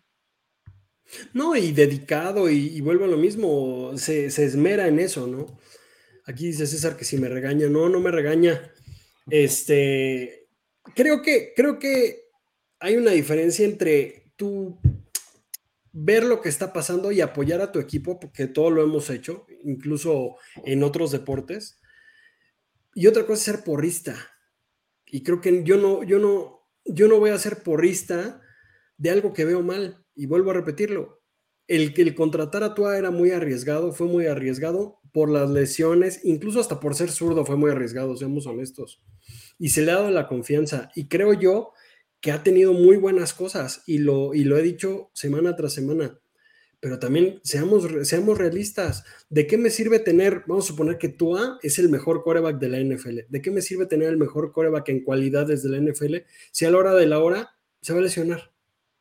por no decir de más factores, simplemente las lesiones. O sea, vuelvo a lo mismo, creo que, creo que el ser porrista y el, analizar un poquito más allá, pues sí tiene que ser eh, punto y aparte, ¿no? Basta ya, mi estimado Antón, o te regaño. Sí, correcto, ya. Fíjate que yo me, yo me atrevería a decir que en por lo menos 20, 22 equipos, tú a Tango Bailoa ya hubiera sido tradeado, ¿eh? Eh, eh, eh, no creo dado de baja, no creo cortado, porque el chico tiene, tiene cualidades, pero ya hubiera sido un trade inminente, por lo menos en 22 franquicias. Equipos como los Steelers, este, no sé, ya estarían, ya hubiera sido este, dado de baja o tradeado, ya no lo hubieran aguantado. Sí, claro. Y, digo ya para, para despedirme, incluso, incluso no nada más tradeado, sino que si nos ponemos, si nos ponemos un poco piquis, desde antes todo lo que causó Tua de Tank for Tua, de que en pocas palabras se hiciera trampa para que Tua regresara cuando Tua era arranqueado el número uno de la nación en, colegial. O sea, Tua representa la esperanza de los, de, los, de los fans de los delfines pero seguimos pensando en esa esperanza tres años después, en los cuales ya, ya llegamos a, postemporada, pero no puedo jugar el último partido ni el primer partido. Este, en los cuales tal vez si hubiera estado, hubiera hecho la diferencia, totalmente de acuerdo. Y hubiéramos llegado a lo mejor a, final, a la final de la, de la conferencia, totalmente de acuerdo, pero insisto, si no está, ¿de qué sirve todo esto? Y es un poco, es un tema súper delicado, como bien lo dices, Polo, porque Tua representa la esperanza puesta por muchos años de, que queríamos algo y toda la campaña mediática que se hizo para que Tua llegara a los delfines, todo el pre ha sido muy difícil y por eso estoy totalmente de acuerdo contigo. A lo mejor en, otra, en otro equipo que hubiera llegado sin tanta presión mediática, otra cosa hubiera pasado. Totalmente de acuerdo. Con Tua seguiríamos invictos. Eso sí, lo seguiré diciendo. Y el día uno, si vuelve a pasar, lo seguiré diciendo porque yo insisto, Tua, Tua sano sí nos lleva a un Super Bowl. Por lo menos que hay. eso no te lo puede refutar Bill Belichick. No le ha podido ganar. Es correcto, es correcto. Va invicto contra, contra Bill Belichick, ¿no? Mm. Y, le ha podido ganar a, los Bills, le ha podido ganar a, o sea, no, su récord no es malo, o sea, tiene más, más, más, victorias que, derrotas. O sea, el 80% de sus juegos, que es muy bueno. Claro. No ha estado en los juegos que en los que se requiere de Exactamente, y eso, y eso lo pueden ver muy fácil todos nuestros amigos que vean las estadísticas de, como dicen, ¿no? De noviembre, diciembre, cómo, cómo decae hasta, hasta la precisión de pases, hasta las intercepciones. Recordemos la primera temporada, cuando tú, cuando tú logra, me parece, una racha de seis juegos sin intercepción por ahí, este, y en los últimos tres, incluso en el último lo interceptaron tres veces, ¿no? Entonces, por ahí, por ahí. ¿sabes qué? El problema no es el 80% de partidos que gane, sino el 20% que pierde. ¿Por qué? Porque ese 20% son los partidos que te dan el boleto, porque son los partidos para meterte a playoff, porque son los partidos en diciembre que te ayudan en la siembra, etcétera, etcétera, etcétera. Y aparte, quítale de ese 80% de los que él juega que gane.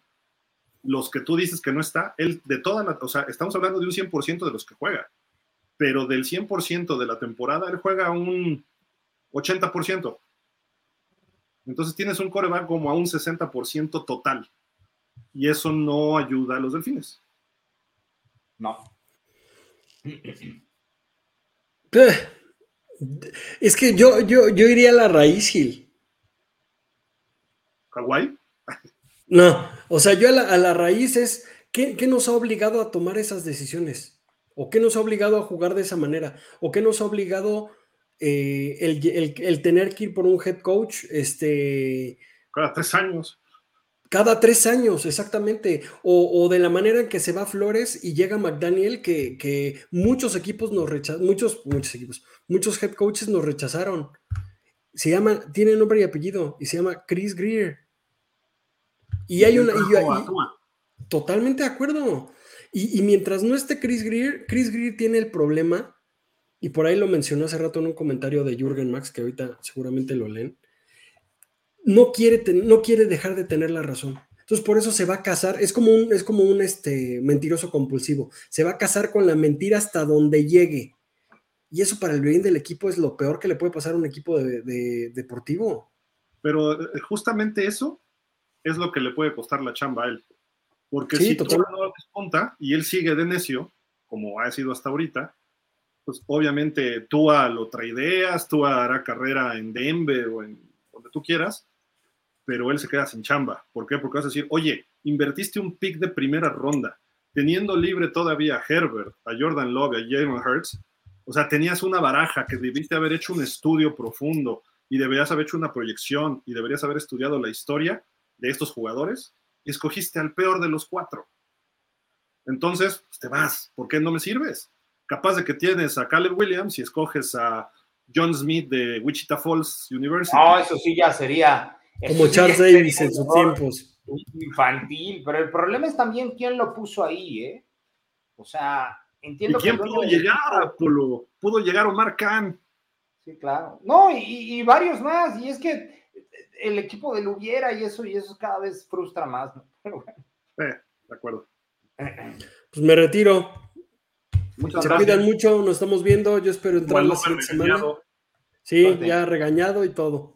Pero sí, pues hay que, hay que ver las, las cosas objetivas, no, no apasionarnos, y menos por un jugador que saben que los jugadores no son las, no son las franquicias. Que van por el dinero, además, hoy en día. Claro, claro. Conor, Williams, Conor Williams sintió la pedrada. ¿Eh? Conor Williams sintió la pedrada. Oye, Antonio, Tua no regresa este año o regresa a jugar americano por hacer campeón a los Dolphins. Regresa porque necesita hacer un contrato grande para asegurar su vida. Y porque es lo único que sabe hacer. Correcto, y el papá le dice... Es su profesión, es su profesión y eso se entiende. Por, eso, pero él no regresa para ser campeón a Miami.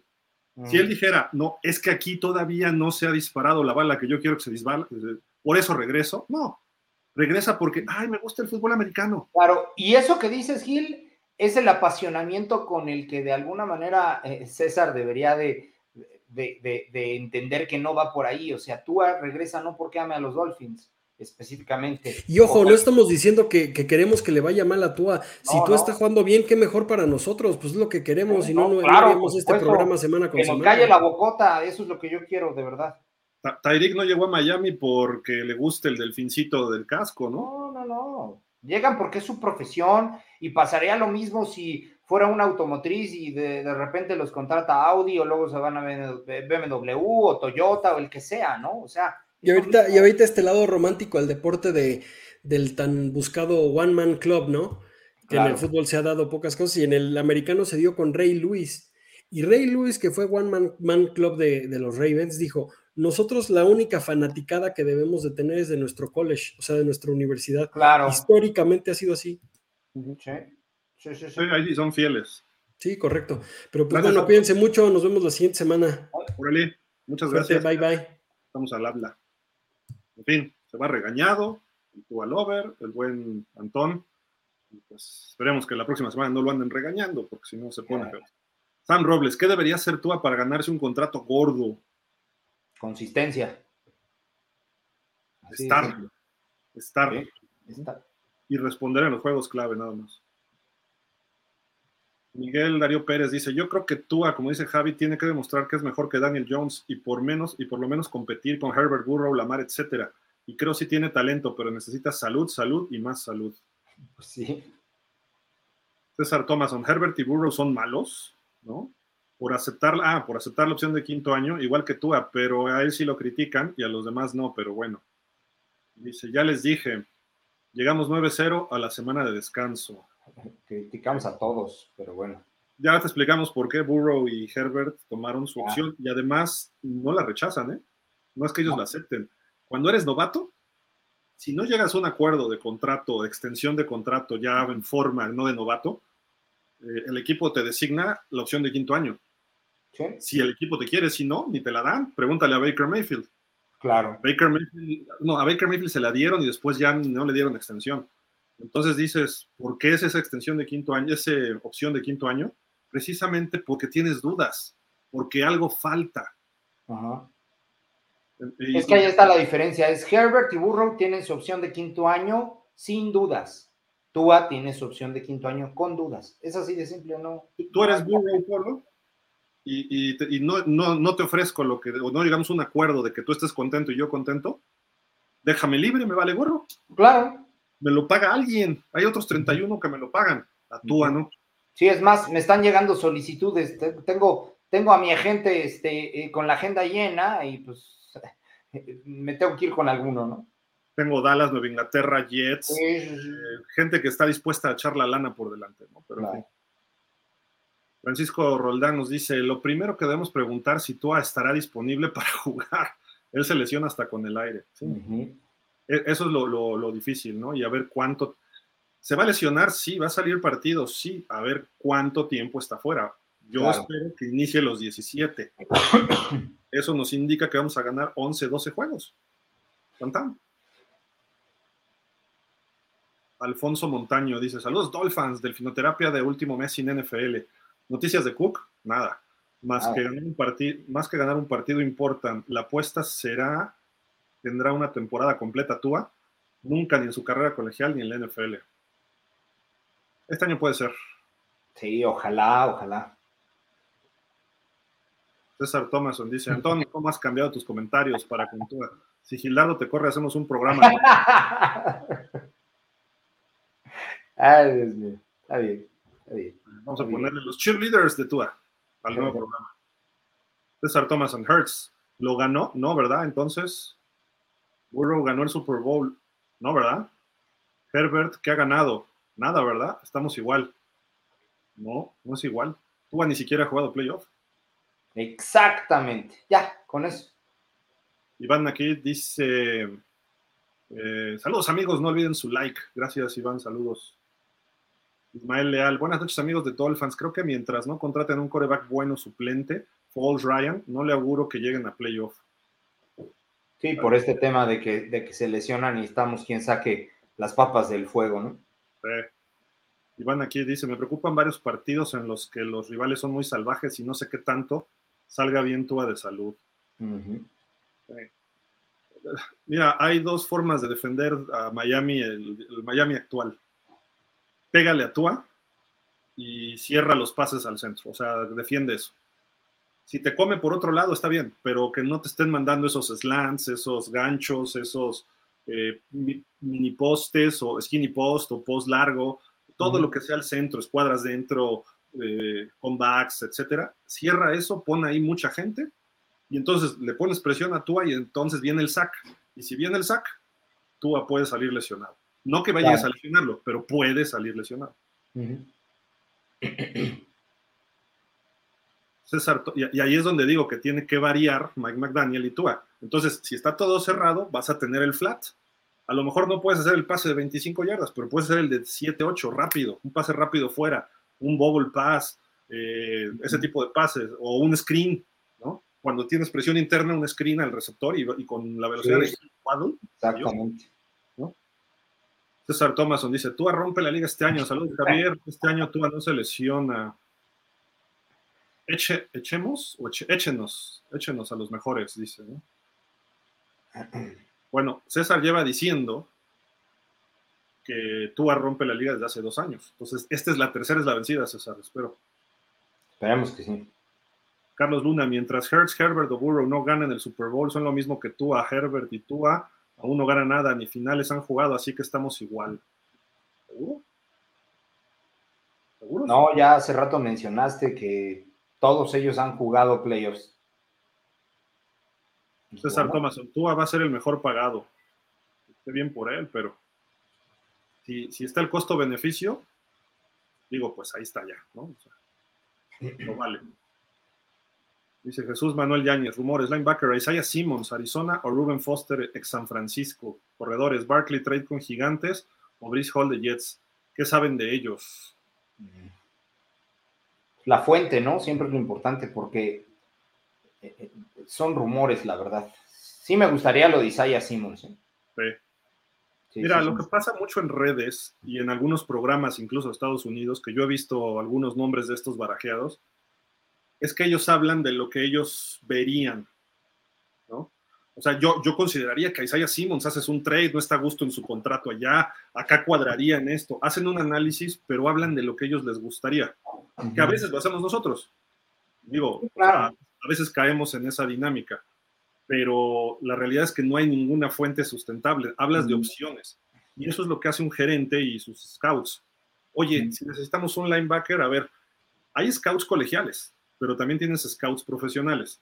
Digamos, el gerente es Polo, yo soy el scout profesional, yo estoy evaluando cada semana a cada jugador de la NFL, de los otros 31 equipos.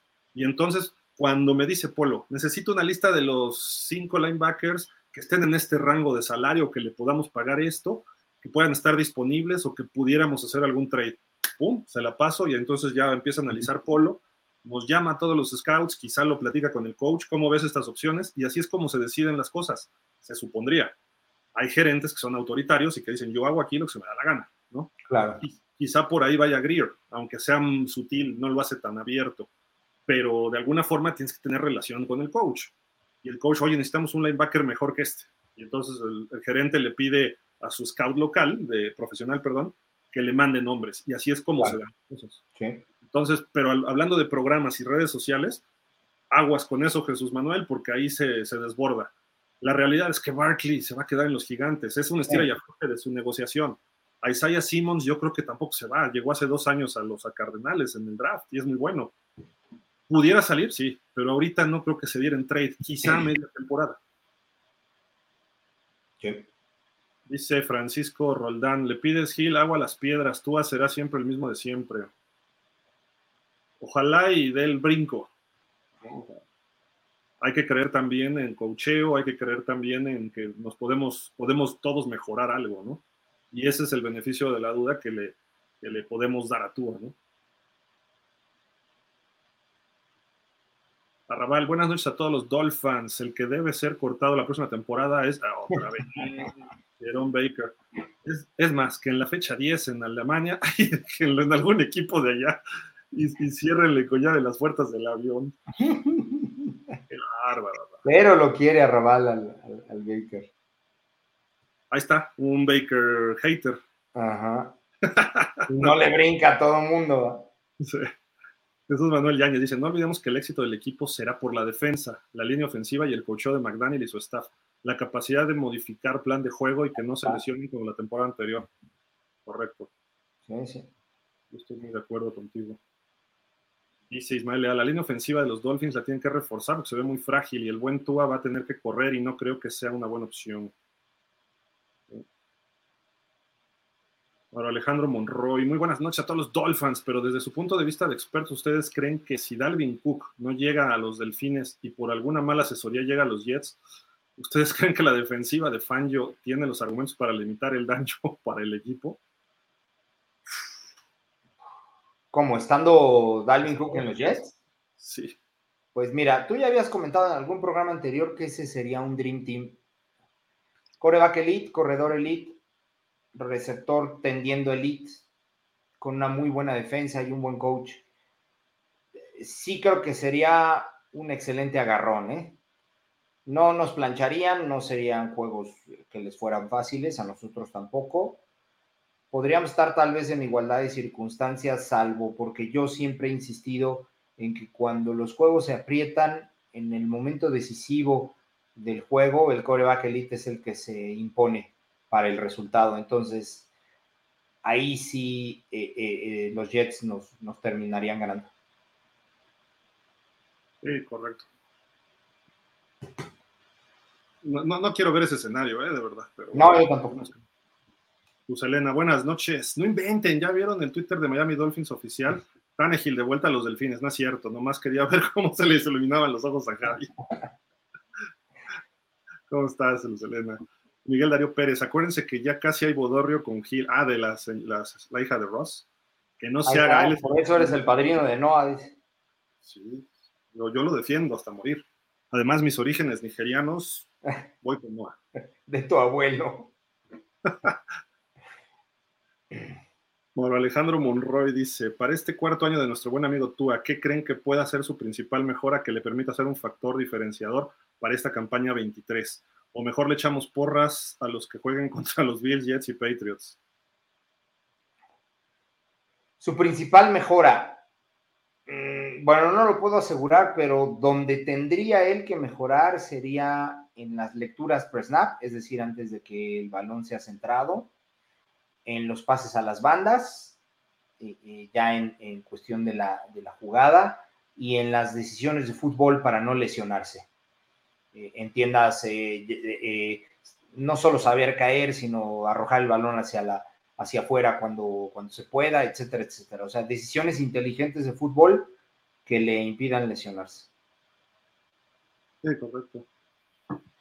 Y obviamente aprender más del fútbol ya sobre la marcha, pues, o sea, ya en las jugadas, como lecturas, pero lectura previa para poder hacer el cambio adecuado. O sea, para poder hacer el ajuste. Eso es lo único que le falta a Tua. Y principalmente salud, ¿no? Sí, claro. Bob Carcos dice: Saludos, Gil, Javi, Antón, Polo y un abrazo a todos los Dolphins. ¿Cuántos días para el primer juego? ¿Alguna novedad importante? Gracias. Novedad, nada. ¿eh? Saludos, Pablo. Y este. ¿Qué quedan? Como, ¿qué vi? 73, creo, algo así. Oye, Para el kickoff. Alex López dice, totalmente de acuerdo con Gil, desde hace años necesitamos gordos de buen nivel, ya de ahí parte todo. Eh, pues ve la línea de Filadelfia, hasta dónde los llevó, con todo y Hurts, y cómo corrían el balón, le daban tiempo, sus pases, o sea, ahí está mucha clave. ¿no? Pap Carcos dice, Gil, ¿tendrás el dato de cuántos segundos tuvo tú en promedio para deshacerse del balón? Porque creo que fue de los más apresurados de la NFL y aún así sus números están en el top 10. Es bueno, ¿no? No tengo el dato de tiempo, pero Tua es un coreback de una lectura o dos máximo. Si te fijas, sus pases todos van al centro, por lo tanto corren menos los receptores y corre menos tiempo. Eh, ve, por ejemplo, el touchdown en la primera jugada contra San Francisco.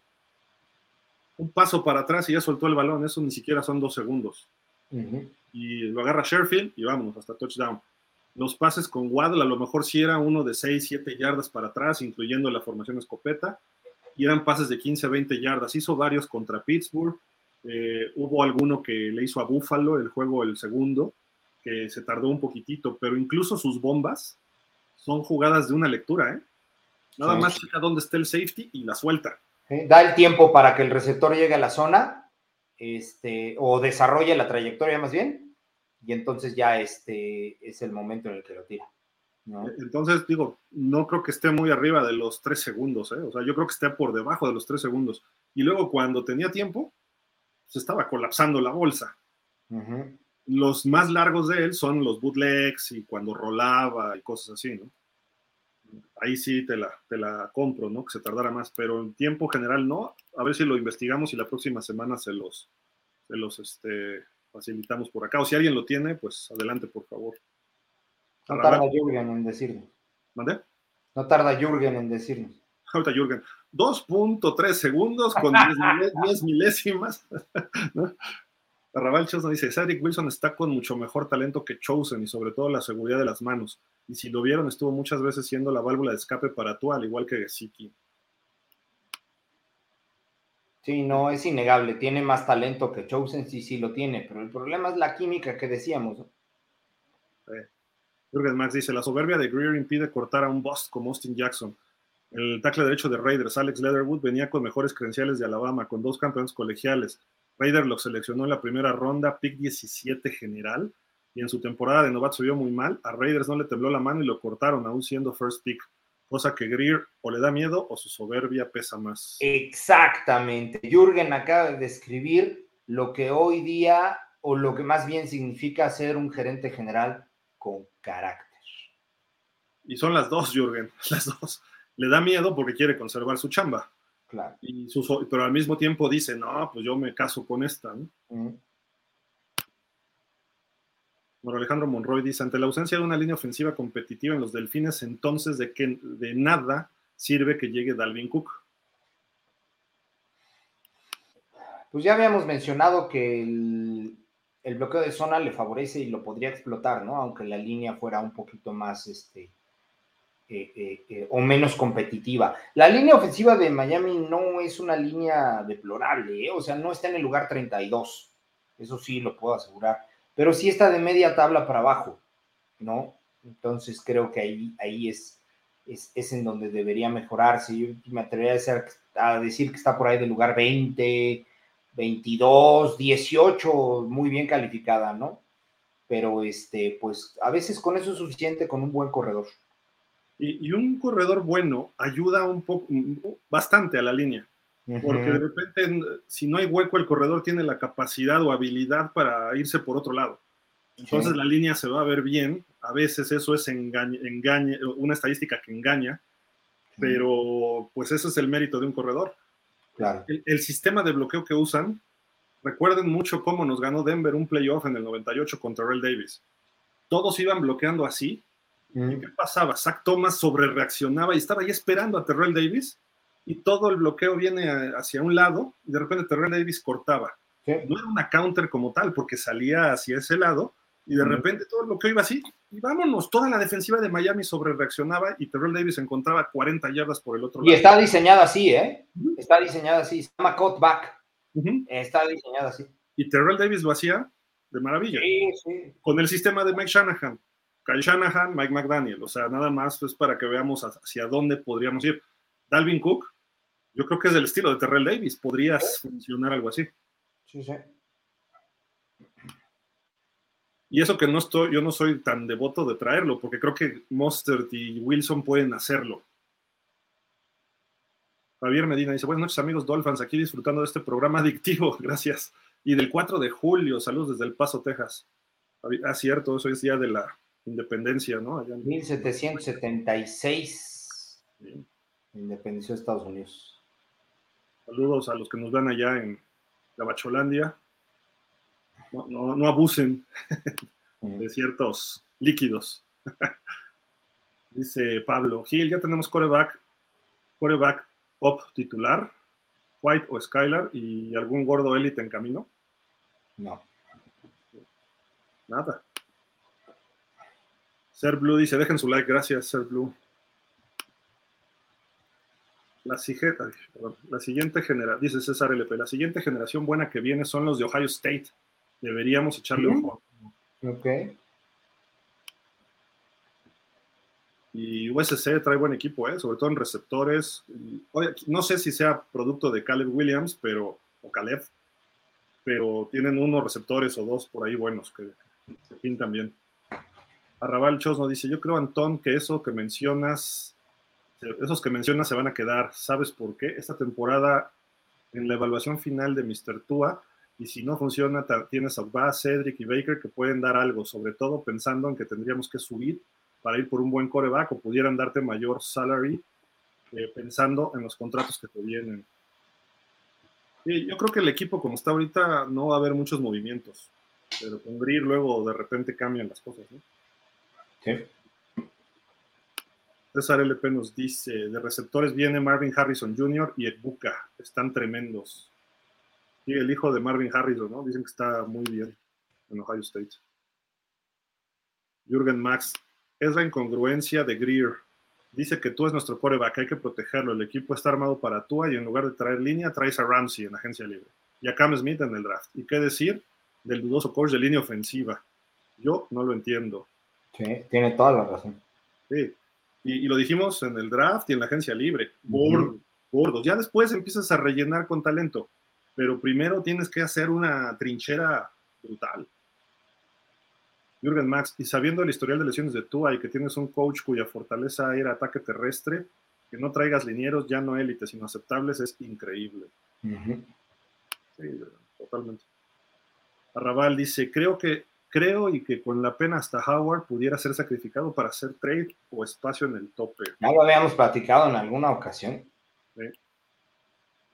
Yo no creo que lo vayan a hacer, ¿eh? porque a mí me parece que Fangio no lo pidió como, como una situación que le ayude a, a, que sus dos lados estén en igualdad de circunstancias.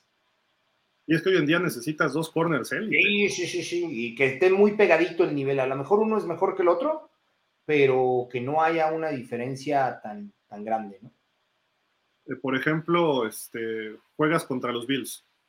Tienes a Stephon Diggs, pero del otro lado tienes un cuate que ha crecido muchísimo, Gabe Davis. Y hay otro, no sé si siga con el equipo, Isaiah McKenzie, un chiquito slot. Sí, el que trae el número 6, creo. Ajá, entonces es un ejemplo. Ahora ve lo de los Jets, ve lo de los Pats y ya después hablamos de otros equipos, ¿no? Pero cuando jugamos contra los Chiefs, no traen los grandes receptores de antes, pero son peligrosos. Skyla, eh, ¿cómo se llama? Sky, Sky Moore, eh, ya no está Yuyu, Yuyu se fue a los Pats, por ejemplo. Y pones a trabajar al coreback porque cuando sabes que un lado es un poquito más vulnerable que el otro, incluso el mismo coach manda señales para poder atacar ese lado, ¿no? Eh, pero cuando los dos lados son sólidos, hablo específicamente de, receptores por, por, el tema de los corners, pero incluso Jalen Ramsey tiene algo muy bueno, que, es de los principales highlights que tiene, defiende la carrera muy bien, muy, muy bien, es muy bueno para taclear, muy seguro en las tacleadas, salvo con todas excepciones, una que le hizo Divo Samuel, pero eh, eh, taclea muy bien, entonces este, creo que eso también puede limitar en, en doble sentido, ¿no? Carrera y pase. Dice Mauro Alejandro Monroy, sé que Javi se podría salir del coraje de esta pregunta, pero ¿qué necesita Tua para ponerse el saco amarillo dentro de algunos años? Mm. Mucho. Mucho. Muchísimo. por lo menos un Super Bowl, por lo menos uno. Eh, y convertirse en ese coreback que sepas que está a los 17 partidos más los playoffs. Y, y ser coreback franquicia, logros, romper marcas, tener algo por ahí. Y, si no rompes marcas, por lo menos que hagas lo que hizo Eli Manning, ganar dos Super Bowls y con pases importantes y ganar juegos de playoffs con jugadas claves tuyas, ese tipo de cosas, que se vuelva frecuente, que sea una costumbre de un coreback así. Socialmente Tua lo tiene todo para tener ese apoyo, pero lo que le falta es el desarrollo en el campo de juego. Entonces, eso es lo, básico. Obviamente hay muchos detalles, ¿no? Pero por ahí iría. César Tomás, no entiendo, Antón, el por qué tus cambios de decisiones. 30 años eres muy manejable y trampa, Gil, ¿no? Bueno, hoy, hoy salió, pero... Hoy, hoy, salió filoso, César, ¿eh? es lo que quiere, que todos digan lo que él quiere escuchar, por eso no me invita a mí, saludos. No, no te invito, porque el día que te invitamos, me dijiste que estabas jarrísima, y por eso no te invitamos. O sea, es la verdad, César, o sea, nosotros aquí nadie tomamos. Entonces, seguramente ahorita andas chupando en martes y pues así no se puede. Sí las cosas como son. Jesús Manuel Yáñez, Enrique Garay, el apellido de Tua pronuncia bien. Y dice que nuestra línea ofensiva es muy buena, creo le falta analizar a fondo. No, bueno. No sé si pronuncie bien Garay, pero bueno. Jürgen Max, yo sigo de necio y quisiera que le dieran una oportunidad al linebacker Ruben Foster. Creo que todavía tiene algo de gas en el tanque. No saldría tan caro e hizo buenas jugadas con los Maulers de Pittsburgh en la USFL. Es un chaparrito, ¿no? Prometía muchísimo, ¿no? En San Francisco y no sé por qué no se le dio. Sí, sí, sí. Pues ojalá, ojalá. Pues luego esos jugadores llegan tres temporadas y la rompen, ¿eh? Sí.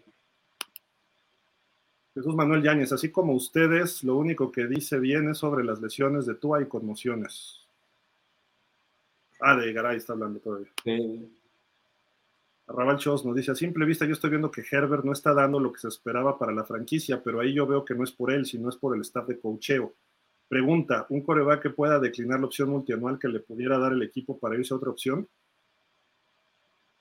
Es que no es que la decline, llegan a un acuerdo y se firma el contrato. Si no llegan a un contrato, hay un tiempo de cuando vence el otro contrato, en teoría sería gente libre. O sea, digamos, Herbert está, va a empezar su cuarto año. Ahorita le, le designaron esa opción de quinto año, que sería la temporada 24. ¿Para qué? Para que Chargers y Herbert extiendan ese tiempo para ver a cuánto llega el contrato. Supongamos que acaba la temporada de 2024 no llegaron a ningún acuerdo, porque Herbert quiere millones y los Chargers dicen, no, te voy a dar tres pesos. Entonces, ahí dice, dice Herbert, pues quiero mi agencia libre, le dicen, etiqueto. Ajá, la etiqueta de jugador franquicia, y puedes poner dos años de jugador franquicia, no recuerdo si hasta un tercero. Entonces, tú puedes tener un jugador amarrado siete años, como lo hicieron los eh, Steelers con Le'Veon Bell. Lo estiraron hasta donde pudieron y después ya quedó libre. Y lo pretendían hacer con Lamar Jackson, o sea, a Lamar Jackson ya se le había acabado el tiempo y lo etiquetaron. Así de Dak Prescott fue el caso, ¿no? Hasta su segunda, hasta su segundo tag ya le dieron después la extensión de contrato.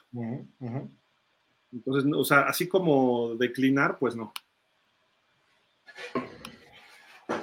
También a Raval, no, Antón, para Baker la próxima temporada no tendría contrato grande garantizado y tu dinero muerto, creo, y no sería tanto. Y por favor, Gil, si, tú ves y dices que tú no es el quarterback titular, no veo por qué crees que Baker sea tu linebacker, que sea el corazón de defensa. Así como Tua también raspa un poquito a Baker, que, es un asco, no cierra bien la persecución muy lento, no sabe leer la ofensiva. Yo creo que todo lo hace bien, le falta talento físico en muchas cosas a Baker. Baker es muy rápido, llega hasta las orillas a taclear, a veces taclea detrás de la línea, ha mejorado en su cobertura de pase, siempre está bien colocado, pero le falta algo, le falta algo que se llama cuerpo para linebacker. Sí. Nada más. Sí, está ahí, está ahí porque le gusta la posición, lo disfruta y le gusta el fútbol, pero no está ahí porque sus cualidades lo pusieron ahí. Sí. Sí, sí, de acuerdo. Dice Mark Badwan, sí, ya le dieron todas las armas, tanto a nivel defensivo como a nivel ofensivo, para competir en la liga y creo es el quinto mejor roster de la NFL. Y ESPN había sacado una lista y era el mejor roster, ¿no? O el segundo, no me acuerdo. Creo que el segundo, ¿no? Yo vi que salía en cuarto en otro roster de los rankings de ESPN. Entonces, ni los de ESPN se entienden, pero a final de cuentas está en el top 5 Miami. Lo van moviendo. Sí, es que ahorita solo es roster, no hay ningún tipo de análisis que vaya más profundo. Dice César Thomason. Hay ustedes, vamos a quedar 13-4, ya se los dije. ¿Ok? Bien, bien, bien. Ojalá. Dice Arrabal por acá también. Por favor, Gil, también así como con Tua, si no responde Baker, que se largue. Y ojo que Baker tiene más tiempo, ya le diste un contrato que realmente el jugador está sobrepagado. ¿Qué linebacker traemos? Yo les he dicho que se trajeran a Leighton Van que le ofrecieran un linebacker, eh, un, un contrato de linebacker, y ni siquiera hemos intentado ir por un linebacker este, líder. Eh, se ha movido de equipo Bobby Wagner dos veces y Miami ni sus luces. Eh, hay que traer un Shaquille Leonard, hay que traer un, eh, no sé, habría que pensar en Fred Warner. Mejor ya se fue este que traía un apellido como árabe de San Francisco, que pudiera haber sido una buena opción en Miami. Ya se mudó a los Titanes. Y Miami no ha movido por linebackers. Trajo a David Long, que es un linebacker. Medianito. Medianito.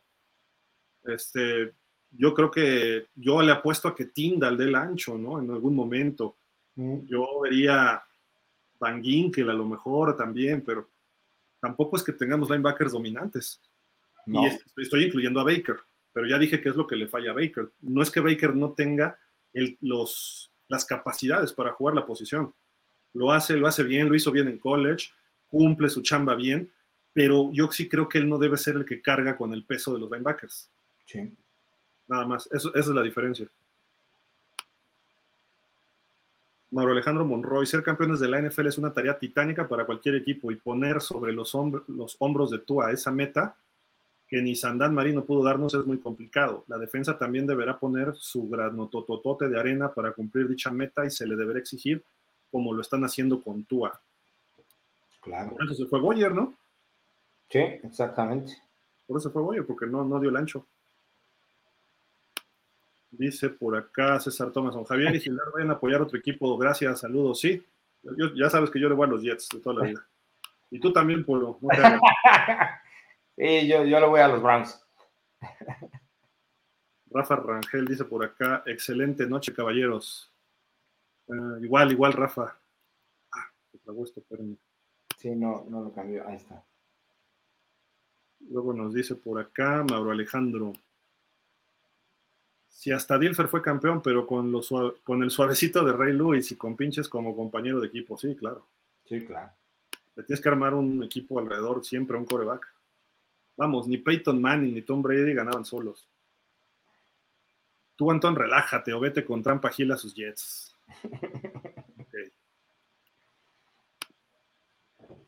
Dice Rafa Rangel, excelente noche, familia Dolphins. Igual, Rafa. Jürgen Max, Dice, en lugar de McDaniel en el hot seat debería estar Grill. No, también. Sí, punto con pegado. Desde la última reconstrucción a su cargo, tres con Flores y dos con McLento. Tomando en cuenta que McDaniel no empezó de cero con este equipo, yo ya debe de haber resultados, ser, con, ser contendientes y no pretendientes. Totalmente, ¿eh? Y a lo que voy es que Greer ya está en tiempo de sobra en Miami si este año no hay un, una temporada eh, eh, que consolide lo mínimo que yo creo que podría tener los Delfines sería final de conferencia. Si llegamos ahí, bueno, Grier podrá colgarse algunas medallitas. Caso contrario, debe irse. Porque Grier no nada más es el responsable de contratar jugadores, sino de coaches. Exactamente, sí, es gerente general. Y si criticamos a Flores y criticamos a, McDaniel, ¿quién los contrató? Claro, sí, sí. Decían por allá, ¿no? De que si Antón no decía lo que yo quería, exactamente es lo que hace Greer con McDaniel. Si no haces lo que yo quiero, entonces no te quedas en el equipo. Por eso le dieron la chamba. Y tiene que ver con tú. Eh, no sé si quieras comentar algo más, este, lo de eso. No. Déjame leer el siguiente un segundito porque esto está medio atorado. Mauro Alejandro dice, ya me dio coraje, es más, ya faltan nueve semanas y cinco días para vencer a los Chargers. ok. Ismael Leal dice, si, llegas, si llegasen a quitar al señor McDaniel, estaría bien que contraten a un coach parecido al de Gigantes, a Brian Dable. Creo que con su forma de juego y el equipo que tiene, Miami harían buena química. Sí, ese era el nuestro. ¿Le, sigues tantito, este, Polo? Sí, sí, sí, adelante. Nada más que yo no los puedo cambiar, ¿eh? Ok. Bueno. Ok, Arrabal no. Gil, como que desde que llegó McDaniel no te gustó y estás muy al tanto de lo que hace o no fuera del campo. Ojo, lo vamos a evaluar en un par de temporadas. Creo que hay que darle continuidad al chico. Y si no mal recuerdo, Shula entrenó a Potros antes que Miami y tenía un tal Frank y desafortunadamente no ganó el Super Bowl y por comentarios tan radicales es que afortunadamente llegó a Miami y ya conocemos eh, la historia. A lo que voy es que en su primer año Mike, eh, de Mike, como para estarlo crucificando desde, ahí se le cortó. Eh, desde ahora... ¿Vale? Sí, a ver, bueno, le seguimos, creo que acá sigue, ¿no? Déjame ver. Desde ahora dejen de decir que fan, yo creo que es ese. Sí, Dejen de decir que Fangio va a ser el head coach. Eso no va a suceder. Fangio ha demostrado que no puede con todo el paquete. Es solo un muy buen especialista en defensa. Ahora no creo que a estas alturas Fangio quisiera ser un head coach. ¿No? no, no. O sea, mira, McDaniel tiene la chamba porque dijo que podía hacer ganar a los Dolphins con Tua. No por sus méritos. ¿Qué méritos tiene McDaniel previo a los Dolphins? Siempre fue el chalán de Kyle Shanahan. Y sin él, Kyle Shanahan casi llega al Super Bowl otra vez. Entonces, ¿qué nos dice eso? Que con Brian Greasy de coordinador, con otros asistentes ofensivos, él puede seguir haciendo lo mismo. Mike McDaniel tiene varios problemas. Uno, el liderazgo y su estilo de su forma de ser. Eh, luego, no es, un, no es alguien que tenga nombre o renombre dentro de la NFL. Sí jugó alguna vez en división, en la Ivy League o no sé qué, un año o dos de corredor y párale de contar. Entonces, si tú me dices, prefieres a este cuate, o prefieres a Kyle Shanahan, o prefieres a Jim Harbaugh, tráigame Harbaugh. No es el 100% de mi agrado, pero dices, es un cuate que ha comprobado en, San Francisco y en Michigan, de que te va a ser un equipo competitivo y contendiente. No sé si va a ser campeón, pero jugó un Super Bowl. Bueno, coachó un Super Bowl. Eh, con Stanford formó Andrew Locke y no, no hizo mucho tampoco Stanford, pero tenía ahí mucho talento. O sea, hizo talento de una universidad que normalmente no tiene tanto. Y en Michigan tardó un poquito, pero los tiene ya en playoff compitiendo por el campeonato nacional no, no le podemos criticar eso. Eh, es, diferente a Nick Saban. Nick Saban en la NFL no hizo nada y en colegial es el rey, ¿no? ¿Por qué? Porque hay coaches para ciertos niveles. claro.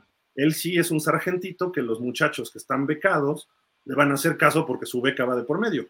Pero un profesional que gana tres o cuatro veces más lo que él y le viene a gritonear, a ver, bájale dos rayitas, chaparro, ¿no? O sea, aquí yo soy el que se, se rompe no es un genio del fútbol, ¿eh? Ese Iván. ni tiene unos sistemas que digas que Por ahí va. Por, eso no me gustaba McDaniel, mm. porque es un eh, experto en analytics. ¿Y quién es un experto en analytics? Brandon Staley de los Chargers. ¿Y qué le ha mm. pasado? Sí, se ha quedado, se ha quedado en la raya. Decisiones importantes en sueño de novato, perdieron la posibilidad de ir a playoff por él. ¿Qué le pasó a McDaniel en los playoffs el año pasado? Por una mala decisión de él en una cuarta oportunidad y no, no la jugada que tomó, sino por no tener lista la jugada. O sea, vamos a lo más básico. En playoff no estás hablando de pretemporada, que hubo error de, este, de personal, que no sé. En playoff, donde ya jugaste 17 partidos, aunque estés con tu quarterback reserva, ya sabes qué situación, tienes una tabla con situaciones eh, situación de corto yardaje, eh, cuarto cuarto con menos de dos minutos. Ya sabes qué jugadas tienes ahí, nada más es decir. Es más, incluso hasta puedes tener bien, bien, bien coachado a tu jugador para decirle, si en algún momento del juego, en el cuarto cuarto, estamos en esa situación, ni me preguntes, papá, manda la jugada, porque ya lo entrenaste, ¿no? Pues ya ni siquiera depende del coach, lo entrenaste y le, le diste la instrucción a, tu jugador y la tiene que mandar. A ese nivel de especialización se tiene que llegar a hacer. Y digo, era coach novato el año pasado, head coach novato, dices, ok, va, te la aceptamos, no, no la pasamos, te la aceptamos, pero tienes seis challenges en toda la temporada o retos de jugadas y fallaste los cinco previos, dices, a ver, algo está mal en ti y en tu staff que no están viendo las cosas conforme a las reglas o conforme a la situación de juego. Claro. Y hubo veces que dijimos, rétala, a lo mejor la pierdes, pero por lo menos tus jugadores van a decir, se le está rifando por nosotros. Claro. A veces sacrificas una jugada, o sea, de verdad no, no estamos hablando, no es tontería, sino es algo real. De repente, yo me acuerdo, y ahí sí, mis respetos para Esparano, se aventaba casi con los árbitros. A lo mejor no lo enfocaban tanto, pero no, eso no, y les gritaba y les decía. Quizá no era tan buen head coach tampoco, pero el tipo se la rifaba por sus jugadores. Algo que yo le criticé a Brian Flores, pero mis respetos para él como parte de fútbol americano, se metió a pelear a golpes contra los Bengals. Porque le habían planchado a Jaquim Grant o no sé quién una patada. Y el cuate ahí va, o sea, tú espérate, tú eres el head coach, no te hasta se le queda viendo un jugador de los Bengals como, ¿y usted qué hace aquí, no? Pero, o sea, como jugador, dices, wow, mi coach vino a defenderme, o se metió a los cates, o por lo menos a separar, pero se metió, ¿no? E, eso vas a la guerra con un coach así. Sí. Y, y McDaniel se queda, va, arriba Miami 24-21 en los playoffs, que le dan la vuelta con una jugada defensiva y se queda viendo así hacia el marcador, así. Lo zarandea otro coach y no se mueve. ¡Reacciona! Demuestra que estás vivo. Pues son ejemplos, ¿no? Y sus comportamientos en las, en las conferencias. Eh, o sea, hay cosas que no, no cuadran. Ojalá y funcione, ojalá y madure este año, ¿no? Sí, sí. Luz Elena, quiero creer que McDaniel tiene futuro. Depende de ver esta siguiente temporada si aprendió de sus errores. De lo contrario, bye bye. Le doy el privilegio de la duda. Quiero creer que sí aprendió. Fangio head coach no me gusta para nada. Creo que creo puede haber mejores opciones. Definitivamente.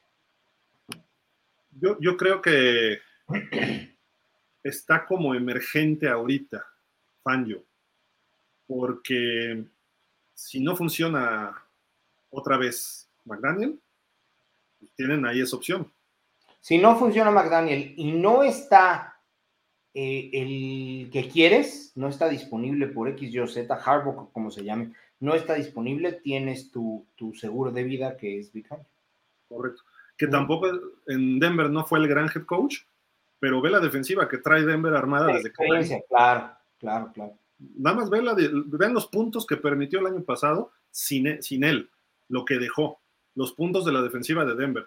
Ahora que llega Sean Payton con Russell Wilson ya entrenado mejor y todo, aguas con Denver, ¿eh? Sí, por supuesto. Dice Javier Medina, hay mucho talento en Miami. Creo que vamos a tener una temporada muy ganadora, 14-3. Y si se le da el mareo a Tua, 13-4. Ojalá. De verdad que arriba de 11 todo es excelente. Un segundo, un segundo, ya vengo, espera. Sí, sí, sí, no te preocupes.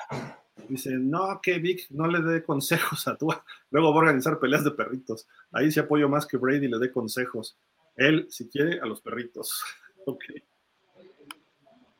Dice por acá, eh, Muy buenas noches. Aquí andamos un poco desconectados de noticias, pero presentes saludos. Dice José Alejandro Escalona Hernández. No hay noticias, ¿eh? realmente, José Alejandro, no, no pasa mucho. Dice por acá Daniel Hernández. Buenas noches, Dolphins. Creo que me perdí el capítulo donde hablan de la salida de Melvin Ingram. Ustedes que son expertos, ¿qué pueden decir? ¿Por qué no es indispensable? Si te acuerdas, el año pasado Melvin Ingram se la pasaba, no entrenaba en toda la semana. Le daban permiso, estaba en la lista de lesionados o de que no estaban en los entrenamientos. Un día de veterano, usaba su día de veterano. No entrenó en todo el año, nada más llegaba a los juegos. Y empezó bien, pero después se desapareció sobre todo cuando llegó Bradley Chow. Sí. Y yo creo que Bradley Chow está joven, Bradley Chow eh, cubre ese espacio mejor que Melvin Ingram. Si me dices el Melvin Ingram de los Chargers hace seis años, pues creo que era mejor que Chow. Sí, pero la juventud no hace estragos ahí. Dice Lucelena, aunque digan lo que digan, creo que tú has demostrado cosas muy buenas a pesar de muchos factores que ya han mencionado en otros programas. Burrow, mi respetos. Herbert sigo dudando de él sobre todo porque tiene a Eckler y siempre he creído que un buen corredor apoya cualquier coreback y eso Tua jamás lo ha tenido. Hasta Tannehill parecía buen coreback con un corredor élite. ¿Es bueno Herbert? Sí, no lo dudo, pero cuando lo veamos ya en cosas grandes, en cosas grandes como, como ha llegado Burrow, Burrow, perdón, yo creeré en él. Mm. Acá. Ahora Lucelena fue la que se echó los, Sí. Ensayos, Los que antes echaba Raval. Sí, Lucelina, mi asunto con Tua ya lo dije muchas veces. Creo en él, pero también creo que ni tenemos línea para defenderlo y él ya está tocadísimo. Esa es mi preocupación y en ese punto les doy totalmente la razón. Creo si necesitamos pensar en un quarterback uno, porque aun cuando Tua nos responda y hasta nos haga campeones en la siguiente temporada, no es un jugador que nos va a durar mucho. Esa es mi preocupación, aunque ustedes mismos han dicho que en muy poco tiempo se va a desarmar el equipo pues por la lógica, ¿no? La tendencia de los demás equipos es lo que, lo que marca que así sea. Dice Mauro Alejandro Monroy, lo que pasa es que Antón es conservador. sí, no bueno. Dice Lucelena, tú mismo lo acabas de decir, Gil. Tú, el mejor coordinador ofensivo que ha tenido, no lo quería. ¿Eh?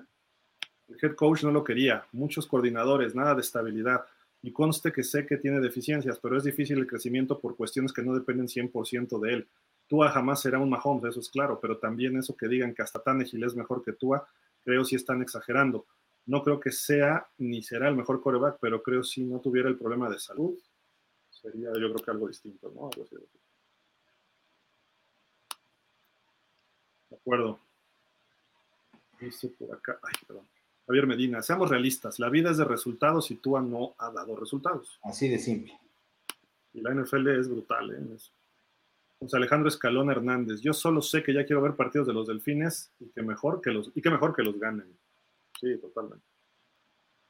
En teoría va a ser buena, en papel se ve todo que va a ser buena temporada. Sí, sí, sí, sobre todo porque la defensa ya tiene lo que se necesitaba el año pasado. Y, la ofensiva también, no, no me refiero por jugadores, sino porque ya tuvo un año jugando juntos. Ya con la defensa de ahora, yo creo que le hubiéramos ganado a Buffalo el año pasado, ¿eh? sin duda. Sí, que jugó bien, ¿eh? El año pasado la defensa de ese partido de playoff. ¿eh? Sí, sí, muy bien, muy bien. David Ruiz dice, ya basta, sea X o Y, tú eres el coreback de Miami, punto. A pesar de que no le guste a nadie, según a todos aquí no debería de ser coreback, pues entonces tampoco están apoyando al equipo. Tua es parte del equipo. No. Eso no significa, o sea, el que lo critiquemos y lo analicemos no quiere decir que no apoyemos al equipo. Digan lo mismo de los que atacan a Raval, eh, Baker. Sí. Es pues parte del equipo. es parte del equipo. O los que ataquen a Teron Amstead o a Austin Jackson, es lo mismo. no, no, es atacar, es analizar y desglosar lo que hay. Austin Jackson es otro boss. No hay Vinogini. Pudiera ser un boss, pudiera. Sin él no hubiéramos ido a playoff. Eso sí. ya lo sabemos, lo hemos dicho muchas veces. Pues no hay de otra porque no hay más. Claro, por supuesto. Selena, el problema es que todo es relativo. Puedes leer los números de diferentes maneras y, acoplarlo a lo que uno quiere ver y pasa. Analicen los comentarios de Tua con números. Unos analistas dicen una cosa y con los mismos números otros analistas dicen lo contrario. Creo todo se basa en qué tan simple. Le voy a los delfines y quiero que tú sea el mejor. Cuando Russell coreback pensaré que el viejito era será Superman, así de simple. O sea, sí, pero nosotros no analizamos datos. Analizas más allá de un dato. Sí, claro. O sea, la estadística te dice algo, pero los números los puedes maquillar. Y no me refiero que los cambies a tu gusto, como hacen en Palacio. No, sino que tú dices, a ver, 60, 70% de pases completos. Ah, sí, wow. ¿Qué trayectorias, qué tipos de pase, con qué receptores, en qué condiciones y contra qué rivales? Entonces empieza a desglosar eso. Y dices, ah, vamos a cerrar muy fuerte la temporada. Vean, tuvo cinco juegos sin intercepción Tua, o con una, me parece. Trece touchdowns por una intercepción, algo así fue, desde, el, juego contra Pittsburgh hasta el juego contra los Texans. Sí. ¿Qué pasó con Pittsburgh? 16-0 en el primer cuarto, íbamos a borrarlos, a borrarlos. De repente, lo ajustaron, lo ajustaron bien. Llega Flores, le dice algo a Mike Tomlin, y le tiraron tres intercepciones de las manos los defensivos de Pittsburgh, por la lluvia, porque venía la rotación de zurdo, haya sido lo que haya sido, la dejaron ir los Steelers. Y por poco y nos sacan el juego, si no es por mi muchacho no hay Vinoy. Luego Detroit, Chicago, Houston, Cleveland. Hello, o sea, nada más escuchen los nombres de equipos y en qué momento estaban. Detroit fue otro, después del juego de Miami fue otro equipo. Pero justamente ese juego fue el parteaguas de su temporada porque hasta corrieron coaches defensivos porque dijeron, ¿cómo es posible que nos hagan esto sabiendo que nos lo iban a hacer? Se los dijo Dan Campbell. Sí, sí. Al coach de secundaria, etcétera. Con, con Houston íbamos 30-0 hasta con un touchdown defensivo y al final del segundo cuarto viene una lesión de tobillo de Tua, casi se lo rompen. El milagro no ocurrió.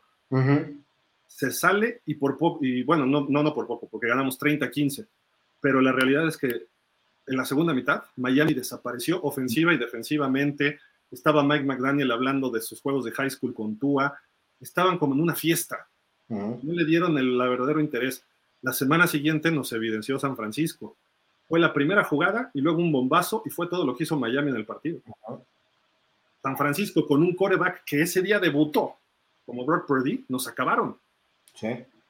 Ahí fue el cocheo, ¿eh? ¿Ah? Ahí fue el cocheo. Definitivamente en ese juego de San Francisco fue el cocheo. Sin duda. Y, y, al principio hizo el pase ese y al centro con Sheffield y después ya no lo pudo hacer tú. Claro. y los touchdowns fueron errores del safety este que todo el mundo habla muy bien, eh, Ufanoa, o no me acuerdo cómo se apellida, también hawaiano. Ufanga. Ufanga. Fueron dos errores de él, que, que Tua mandó el pase, que el pase iba a ser completo, pero no hubiera sido touchdown ninguno, sino que este cuate en la bomba se clava y en el primer pase Tua voltea a ver a Tyreek Hill y Ufanga ya estaba en los números, porque sabían que iban a ir con Hill y se lo lanza rápido a Sheffield en el hueco que había. Entonces, si hubieran sido disciplinados este safety y esas dos jugadas, ni siquiera dos touchdowns metemos. Sí. Luego vienen los Chargers, el juego que tuvo Tua. Y estaba sano, ¿eh? Hace rato lo dijimos, ¿no? 125 yardas, o sea, fue, fue el peor juego de la temporada que tuvo un rating pasmoso. Y luego viene el juego de, de Buffalo, que se jugó bien y corrimos bien el balón. Pero la jugada que hubiera dado el triunfo, en lugar de, mandarle un pase en una trayectoria recta a este. Mike Gesicki. Ahí va de necio a la doble cobertura con Tyreek Hill. Afortunadamente fue incompleto. Pero con eso hubiéramos sellado el partido por dos touchdowns como con dos minutos. Sí. Despejamos, nos anotaron y luego nos metieron un gol de campo al final. Y se acabó. Y luego viene contra Green Bay, que estabas jugando bien. Viene una lesión, la lesión, y terminas con tres intercepciones y dice, es que no me acordé ni qué jugada, le mandé a Mustard. Por Dios, ¿no? En fin, son los detalles ahí nada más de, de Tua. Eso es lo que analizamos, eso es lo que vemos más allá. Y no solo vemos a los Dolphins, como sé que hay muchos fans que nada más ven los juegos de los Dolphins. Cuando dices, es que lo comparas con Burrow y esto, es que es mejor que Burrow, es mejor que Herbert. Y es un punto de vista válido y lo respetamos pero cuando ya ves la liga, ves todo el panorama, te das cuenta en dónde estás parado. Claro, y estás en una liga competitiva que te obliga a compararlo, no, no es por gusto, es por obligación. ¿Y, cuántos años llevamos viendo fútbol? Claro. No nada más lo comparas con lo actual, sino ves con lo que ha pasado. Y luego ves el college y ves lo que viene. Dices, hay mejores corebacks colegiales hoy que tú. Y eso es lo que duele. Sin duda. David Ruiz dice, todos dicen de sus lesiones que sí es una persona propensa, pero la horrible línea que teníamos es nuestra defensiva, una de las peores de la liga. El pateador tragando mocos esta temporada. Se pasa. Dice David Ruiz, maravilla, solo Mahomes. Sí. Ese cuate tiene algo, es un fenómeno, ¿eh? Dice Luz Elena, cambiando la hora antitúa, pregunta, si van, a van a castigar a Gil, me preocupa. Sé que Waddle tiene para ser el superestrella, pero teniendo a Gil y a Waddle juntos seremos más imparables. No se sabe nada. Yo creo que sí va a venir algo. ¿eh? La NFL está pidiendo videos, está analizando. Demasiado silencio, ¿no? Ya, como para que no se solucione. Ah, ojalá. Y, no va a tardar, porque las multas ya salieron varias de, apuestas, de, de sustancias prohibidas y lo que sea no pasan de los primeros días. Sí, sí, sí, las vi. Dice David Ruiz, y no digamos de los corredores, ¿verdad? Los corredores no son malos. No son estrellas. Pero hoy en día, dime los corredores estrellas que ha tenido Kansas. Con estos mismos corredores, San Francisco ha sido dominante. Los corredores de los Eagles pues, tampoco eran estrellas de Dallas, Ezequiel Elliott tenía pinta de estrella, pero aún así se deshicieron de él. Búfalo tampoco ha tenido corredores estrellas. Lucelena, en otra pregunta, a ver, creo que todas las personas que le a los delfines tenemos en mente la incógnita. ¿Cuántos partidos jugará Tua? Creo que nadie cree que juegue todos los partidos. Pregunto, en entrenamientos, ¿están centrándose en que Skylar y White estén listos? Creo la temporada pasada McDaniel jamás pensó que tendría que entrar el inútil de Bridgewater y Skylar. Por eso tan malo. Al final medio, medio trató de arreglar y Skylar se fue viendo un poco menos mal. Deben centrarse en... ¿Cómo, es, Polo? Es el 75% de las jugadas que practicas en entrenamiento es el coreback titular, ¿no? Exactamente. aunque, aunque practicas también, hay un momento en el que practicas contra la defensa titular pero la defensa titular representa al, a la defensa del otro equipo, o sea, juega el esquema del otro equipo y viceversa. Sí, correcto. y, por ejemplo, el coreback reserva, normalmente el 2 o a veces el 3, Normalmente el 3, porque el 2 corre el 20% restante de jugadas ofensivas y el 5% el coreback 3. Pero el coreback 3 normalmente es el que hace el, el, este, pues, el sparring, hasta imitan, le dicen, fíjate, vamos a jugar contra los Chargers. Y entonces hay una orden específica, Skylar, diciéndole, así se mueve Justin Herbert. Pero aún así, aún así, aún así ven, ven video y, y, y, hacen pospráctica, y o sea, no solamente se limitan a lo que, a lo que juegan, ¿eh? o sea, sí, sí hay mucho más empape de todo, eso es, eso es real. Sí, pero 75% es una barbaridad de jugadas, ¿no? O sea, el ritmo, la... E, e, eso, esa es la diferencia. Entonces, así se preparan la mayoría de los equipos, ¿no? Entonces, cuando de repente se lesiona tu coreback titular, el 2 hace el 75% y el 3 hace el otro 20 o 25, depende si tienes otro coreback más. ¿no? Así es. Jesús Manuel Yáñez dice, les faltó a la ofensiva pases cortos con corredores a o Titans, mucho por la inestabilidad de la línea ofensiva. Javier Medina, tú es de Morena, la esperanza de los Dolphins. No, bueno, ya está ya, ya, lo queremos menos, este Javier. E, es, eso es peor que decir que Tua no tiene talla de NFL. O sea. David Ruiz, en vez de quejarse de Tua, mejor hay que quejarnos de la dirección del equipo. ¿Por qué quejarse del coreback si él no se puso solo en Miami? David, ¿qué hemos dicho? Y no de ahorita, desde el draft, cuando lo draftearon. Y desde el problema que saliera Flores, claro.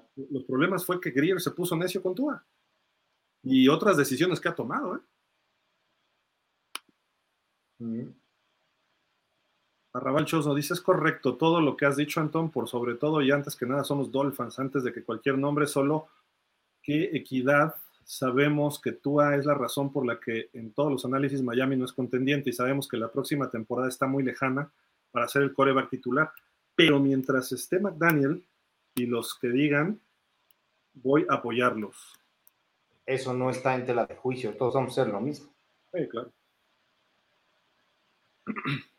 Ah. Ahí está. Tifosi Azzurri. ¿Qué huele, Tifosi? Hacía rato que no te. Un rato de no entrar, mira. Sí, saludos, señores, igual. Elena. Antón ha cambiado de con tú estaríamos con cero derrotas. Agil, no me despidas, diría ¿Qué te pasó, viejo? Antes eras chévere. qué, qué duras declaraciones. Se me hace que sí nos leen en nuestro WhatsApp, ¿no? Hay filtración o algo. Pero no. Arrabalchos Ahí verían cómo, cómo Antonio es el que nos regaña a todos. Menos Baker, ese que se largue de Miami. Es más, que se quede en el Ártico, debajo de una montaña nevada donde no haya ni internet ni nada ahí para que se quede por la eternidad. Baker hater, ¿eh? Corre, hasta rima, mira, Baker hater de Arrabal, pero a mí se me hace que le hizo algo Jerome Baker a Raval. No sé por qué. Le ganó una novia o algo así. Tengo esa impresión. Dice, buenas noches, Dolphins Hill, Antón, señor Polo, ¿de qué me perdí? Uy, de todo, ya nos vamos, refugio. De todo, ahora llegó muy tarde el refugio. Ah, ahí lo ves este, en repetición, ¿no? Dice por acá, Arrabal, lo malo de Miami sabemos que viene desde arriba, el primero y el más culpable es Ross que solo es un capricho tener al equipo y no tiene ningún interés. Y por consiguiente, pues está, está una sanguijuela viva, toda oscura, que solo lo que quiere es dinero y no se preocupa por ser nuevamente lo que merecemos ser como equipo. Claro. King Pacal. Yo siento que Dolphins este año queda 17. Sería bueno. De ahí para arriba. La, mayoría hemos puesto ese, ¿no? 17. Sí, yo dije 11-6 pero sí siendo un poco optimistas. Pero a lo mejor de arriba de 10, todo lo que sea es bueno, ¿eh? Pap Carcos, Gil, Antón Polo, si no hay por lo menos un par de gordos élite en la línea ofensiva, no creo que Tua nos pueda llevar a un juego grande si no proteges a Tua. Difícilmente va a poder avanzar. Ya debe Grir actuar. Sí, correcto. Vamos a darle velocidad, dice Jorge Humberto también. Llegó bien tarde. Buenas noches, señores. ¿Cómo están, señor Gildardo y coach Polo? Ya se vienen las contrataciones bomba. ¿Qué saben de que DC? El coordinador ofensivo, no sé. Ah, y, y Reisner, el guardia, ya tuvieron reunión con los directivos de los Dolphins en un lujoso restaurante de la Florida y que se dará a conocer esto una semana antes del 18 de julio. ¿Será? Ojalá. Si nos dices la, fuerte, la fuente, Jorge Humberto estaría de lujo, ¿eh? Reisner es la contratación que debemos hacer. Es la correcta. Si nada más va a haber una, esa es la correcta. La correcta, sí, coincido, coincido. Dice Jorge Humberto. Ah, según CBS de la Florida. Ah, CBS, ah, ok. Ah, no, espérame, pero es otro. Ah, no, esa es otra, sí. No quiere a Cam Smith y que a pedido del linebacker central de Denver o Chicago, según Sports M, y que está en transición, ¿qué saben? Qué duro. Pues mira, yo no creo porque, ¿te acuerdas que habíamos mencionado que, eh, que este mm, McDaniel se llevó el capricho con la chain, ¿no? del corredor. Yo creo que Cam Smith sí, sí tomaron la opinión de Fangio, ¿eh? Y, además, o sea, un coordinador defensivo, digo, Fangio es de, caprichos, ¿eh? También, y si alguien lo puede hacer es él. Gana más, gana más o alrededor de lo mismo de, McDaniel. Y él en su conferencia de bienvenida dijo. Qué claro. Le preguntaron, ¿vas a consultar si necesitas hacer movimientos? Y dijo, sí. Y si quieres un jugador, sí, voy con Chris nunca dijo voy con McDaniel. Entonces, claro. No sé, creo que va a haber problemas de poder fuertes en el equipo, pero ojalá y sea para bien. Mientras el equipo, mientras el equipo tenga marca ganadora, eso se diluye, a mi parecer. Eh, creo que sería algo como lo que ocurrió en su momento con los Oilers. Estaba Jack Pardee de coach, Kevin Gilbert de coordinador ofensivo y Rex Ryan, no, no Rex, este, Body Ryan, perdón, de coordinador defensivo. Y cuando Body Ryan criticó algo de la ofensiva en un partido, creo que fue contra Jets o contra Buffalo, algo le dijo Kevin Gilbright y le tiró un derechazo ahí en la banca, ¿no?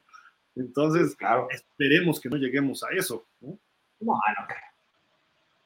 Big Fangio no tiene carácter suavecito, ¿eh? Entonces, si, si, si le están implantando a Cam Smith, mira, lo más fácil es, no lo quiero, ¿no? Se, va a quedar en la banca 17 partidos y voy a usar hasta el corner de reserva, ¿no? El último, antes que él. Si, si es que empiezan esas pugnas de poder. Iván J. Hernández, buenas noches, Dolphins. Igual, Iván, Iván, ¿cómo estás? Dice por acá Jorge Humberto, según Good Morning Football, somos el personal más completo en roster de toda la conferencia americana aunque los Jets hayan contratado a Rodgers y que la afición de Vic es la unión de dos genios. La adición, la adición de Vic Fangio es la unión de dos genios. Sí, correcto, justo, justo lo que estábamos hablando, ¿no?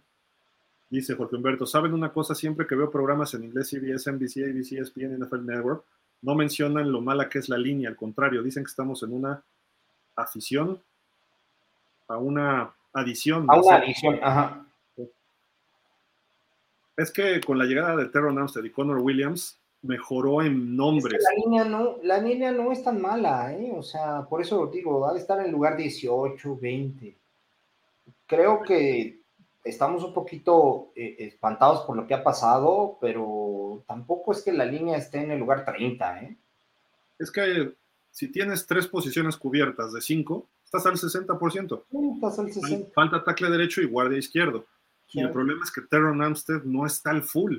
Entonces, yo creo que estás como a la mitad. Entonces... en el papel, en el papel te lo da. Acuérdate que ahorita todos los análisis son así, sin, jugar todavía. Sí, claro, Pero yo me refiero de lo que pasó el año pasado mm. y lo que tenemos ahorita, sí hace falta una adición. la de Reisner, ahí sí te digo que el tackle derecho ya ves cómo, con los dos que llegaron, con los, el, del apellido raro y el otro, Isaiah Wines, ¿no? Alguno de ellos va a ser primero. Ahí ya con eso, ahí sí te la creería, ¿no? Ya si llega Taylor Luan, pues bueno, mi carta Santa Cruz. Refugio García, Mike Garófolo dice, eh, ofrece la fórmula de la victoria para Miami. Uno, Tim Bertua. Swing for defenses, este, quiere decir como que ya está muy raro. Timber, tú, no, no, sé. qué significa Timber. Que esté sano, ¿no? O sea, no sé. Algo así. defenses. Es como sortea las, las, las trincheras, ¿no? Sí, y Vic, Vic Fangio. está, extraño eso. Porque Humberto dice, la liga y que según, por ejemplo, Granes, que la única diferencia es la unificación de la línea, pero que el coach, ya que al parecer ha habido diferencias con, la, con el coach. Y que este año será una y se corta otra vez. Ah, se traba y luego vienen varios mensajes. Jorge García, los Dolphins es el mejor el mejor grado o la mejor calificación de los Dolphins en Pro Football Focus. de PFF. Uno Cameron Wake, 92.3. Ah, el mejor jugador calificado desde el 2006. Era Cameron Wake. Eso te habla que pues, un cuate que se retiró hace cinco años, estamos mal, ¿no? David Ruiz dice, 20 años de mediocridad y se lo dejan caer al más débil. Aquí no es el que la deba, sino el que la pague. Claro. Dice Jorge Humberto, buena línea, que solo ha sido transición y que veremos la mejoría casi inmediata este 2023 y que la línea defensiva con Big Fangio será la mejor. Y la mejor secundaria de dejar lo que no le gusta es la, la de las anteriores formas y la defensiva dejó algunos vicios que la situación ha obligado a que de repente veamos en terceras oportunidades se podría dejar cover cero. Está como muy especulativo, ¿no? Eh. García, el consejo de Vic para tú aumentar, evitar golpes. Michael Vick le dio algunos consejos al mariscal de campo de los Dolphins durante una aparición en el podcast de Tyreek Hill, según Bleacher. Y lo mencionamos al principio, refugio. Jorge Humberto, a Isaiah ya no le salvará las papas a Yoshito, ya se fue, y que lo de Estefón va a ser un problema si no arregla pronto lo de su contrato y que está haciendo política en el vestidor. Cuidado, según el Buffalo Post, dice. Ah, espérenme, que esto está medio grabando. Sí, el de Jürgen.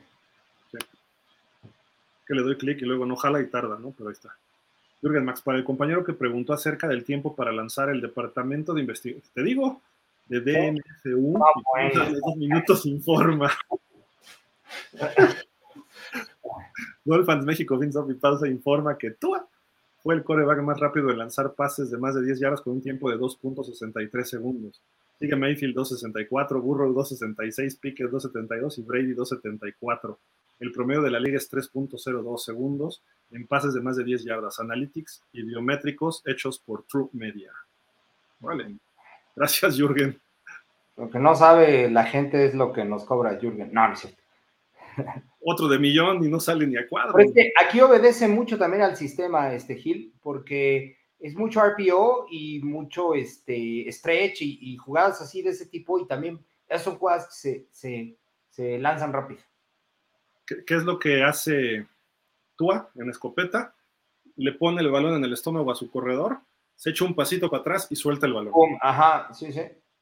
Eso es, eso es su, su estilo. Y véanlo. Y al centro con Waddle o Hill o algún otro a veces, ¿no? Humberto, según nuestro nerdo McDanny, es importante correr el balón y según Ian Rappaport se disculpó con Mostert y Wilson, les dijo que se disculpó y que creo que debe ser enérgico y que es y qué es eso de andarse disculpando públicamente, qué falta de carácter.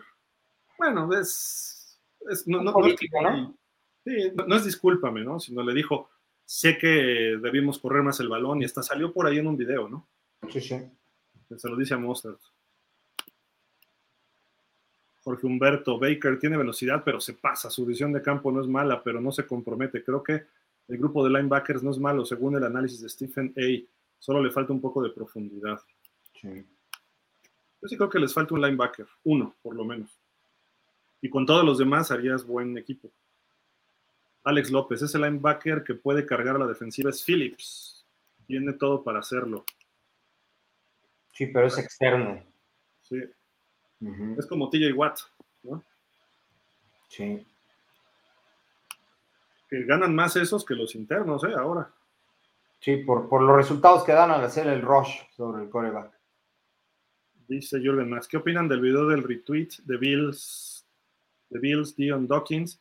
tirando los jerseys de Gil Waddle y tú al piso en una tienda de deportes. Órale, se Ah, puso no loco. los he visto, habría que verlo. ¿No lo vi? Se puso loco Dion Dawkins. Ujú. Está bien, pues eso. Ya saben que cuando atacan a Waddle, les va mal. Se llama impotencia. Sí, les cae la maldición del pingüino. Sí. Jorge Humberto, Sealer, Jones y Wilkins, linebackers Chubb, el de Titanes y Phillips, corners, Jalen y Howard, safeties, Holland y Jones. Dicen la mejor de la liga. ¿Ustedes qué opinan? Ya lo habíamos dicho, ¿no? Si están por lo menos en el 5, en Sí. el papel. De, de roster sí, sin bronca, ¿eh? Ahora que empiece, cuando funcionen, aguas. Edgar Chávez dice, inviten a Jürgen Max al programa y a mí también. Edgar, échanos este, un inbox al, este, al Facebook, por favor, eh, y pásanos tus datos y te, te buscamos. Eh, Jürgen le hemos dicho, pero pues él creo que trabaja, no, no, no sé exactamente, me ha, me ha contestado y no me acuerdo, pero con lo que ofrece escrito ya hasta nos rebasa a todos, entonces ¿para qué lo queremos? Vamos a quedar mal aquí. Sí, claro. No, la, la invitación, ya lo saben, está abierta para, para todos. Cuando quieran venir a platicar, este, aquí está- estamos abiertos. Eh, no necesariamente van a estar de planta con nosotros, pero sí este, pueden estar en algunas ocasiones y platicar su historia de Dolphins. ¿no? También nos Sí. interesa por qué le van a los Dolphins, eh, cómo viven su afición, este, qué, les ha dado Miami. Me refiero de gustos personales, a lo mejor decepciones, todo ese tipo de cosas, platicarlo, ¿no? Así hemos este, todos empezado, ¿no? O sea, hace cuatro o cinco años, yo hacía dos, tres programas y se acabó. Pero así poco a poco hemos ido creciendo y ya tenemos prácticamente dos o tres equipos para hacer diferentes programas, ¿no?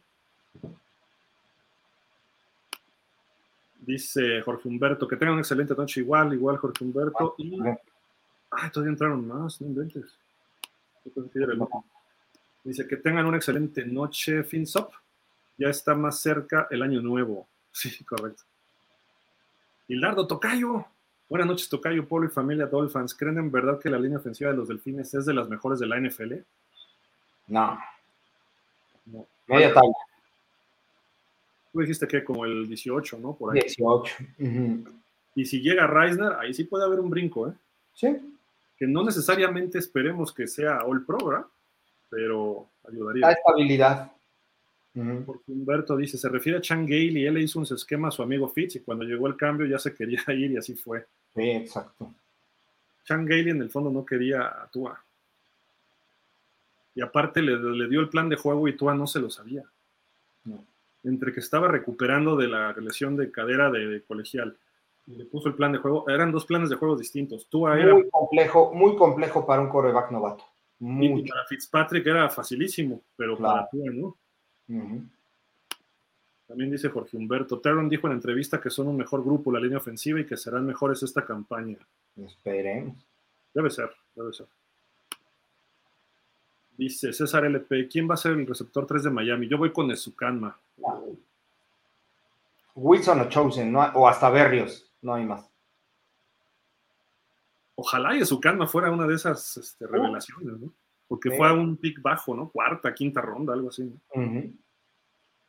David Ruiz dice, eh, en ese año que draftearon a Mahomes, ¿qué coreback teníamos? A Tannehill todavía, ¿no? Tannehill, sí. Entró un mensaje ahí como spam. Y este sí es el es último. spam. Ya, con este acabamos y cerramos. Sí. Charlton firmó con los Dolphins esta temporada baja como agente universitario libre no reclutado después de terminar su carrera universitaria en el estado de Mississippi 21-22. Ujú. Jugó, espérame, acá viene la segunda parte, jugó en 25 partidos e hizo 22 aperturas con lo- con- como Bulldog. Charlton registró 71 tacleadas totales y 8 capturas en esas dos temporadas. Comenzó su carrera en Central Florida, donde escribió, se Ya, ya no le siguió el refugio. supongo varios récords, ¿no? Seguramente. Pues este Charlton pinta bien, vamos a ver, ¿no? Ojalá, Mientras no sea como Taco Charlton. a lo mejor es el hermano menor y para qué. Estimado. Polo, no sé, algo más para despedirnos. Pues no, este, hoy estuvo eh, eh, muy, muy afilado este,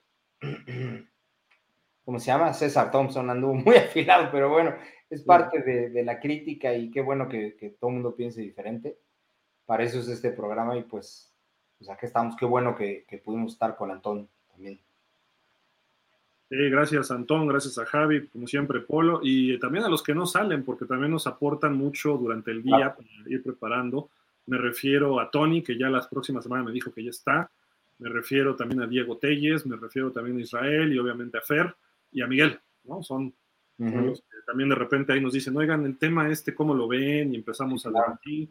Entonces, no nada más los que aparecemos a cuadros, sino hay, hay mucha gente atrás y la gente de pausa que también nos apoya a veces, ¿no? Con alguna información. Pero bueno, muchísimas gracias a todos los Dolphins, descansen y el jueves acá tendremos otro programa, este, a lo mejor ahí sí están otros cuatro, Esperemos que ya también regrese Isra, le estamos rogando ahí, pero está como Dalvin Cook, se pone. Quiero más millones, dice. Quiere cobrar. pero bueno, ahí estamos ya. Muchísimas gracias. Buenas noches a todos y pues, el jueves, el jueves a las 8, alrededor de las 8, quizá un poquito más tarde, nos vemos por acá. Pásenla bien. Gracias, Polo. Buenas noches. A ti, Gil. Buenas noches. Y pues nos despedimos como siempre diciendo, fins up. Cuídense.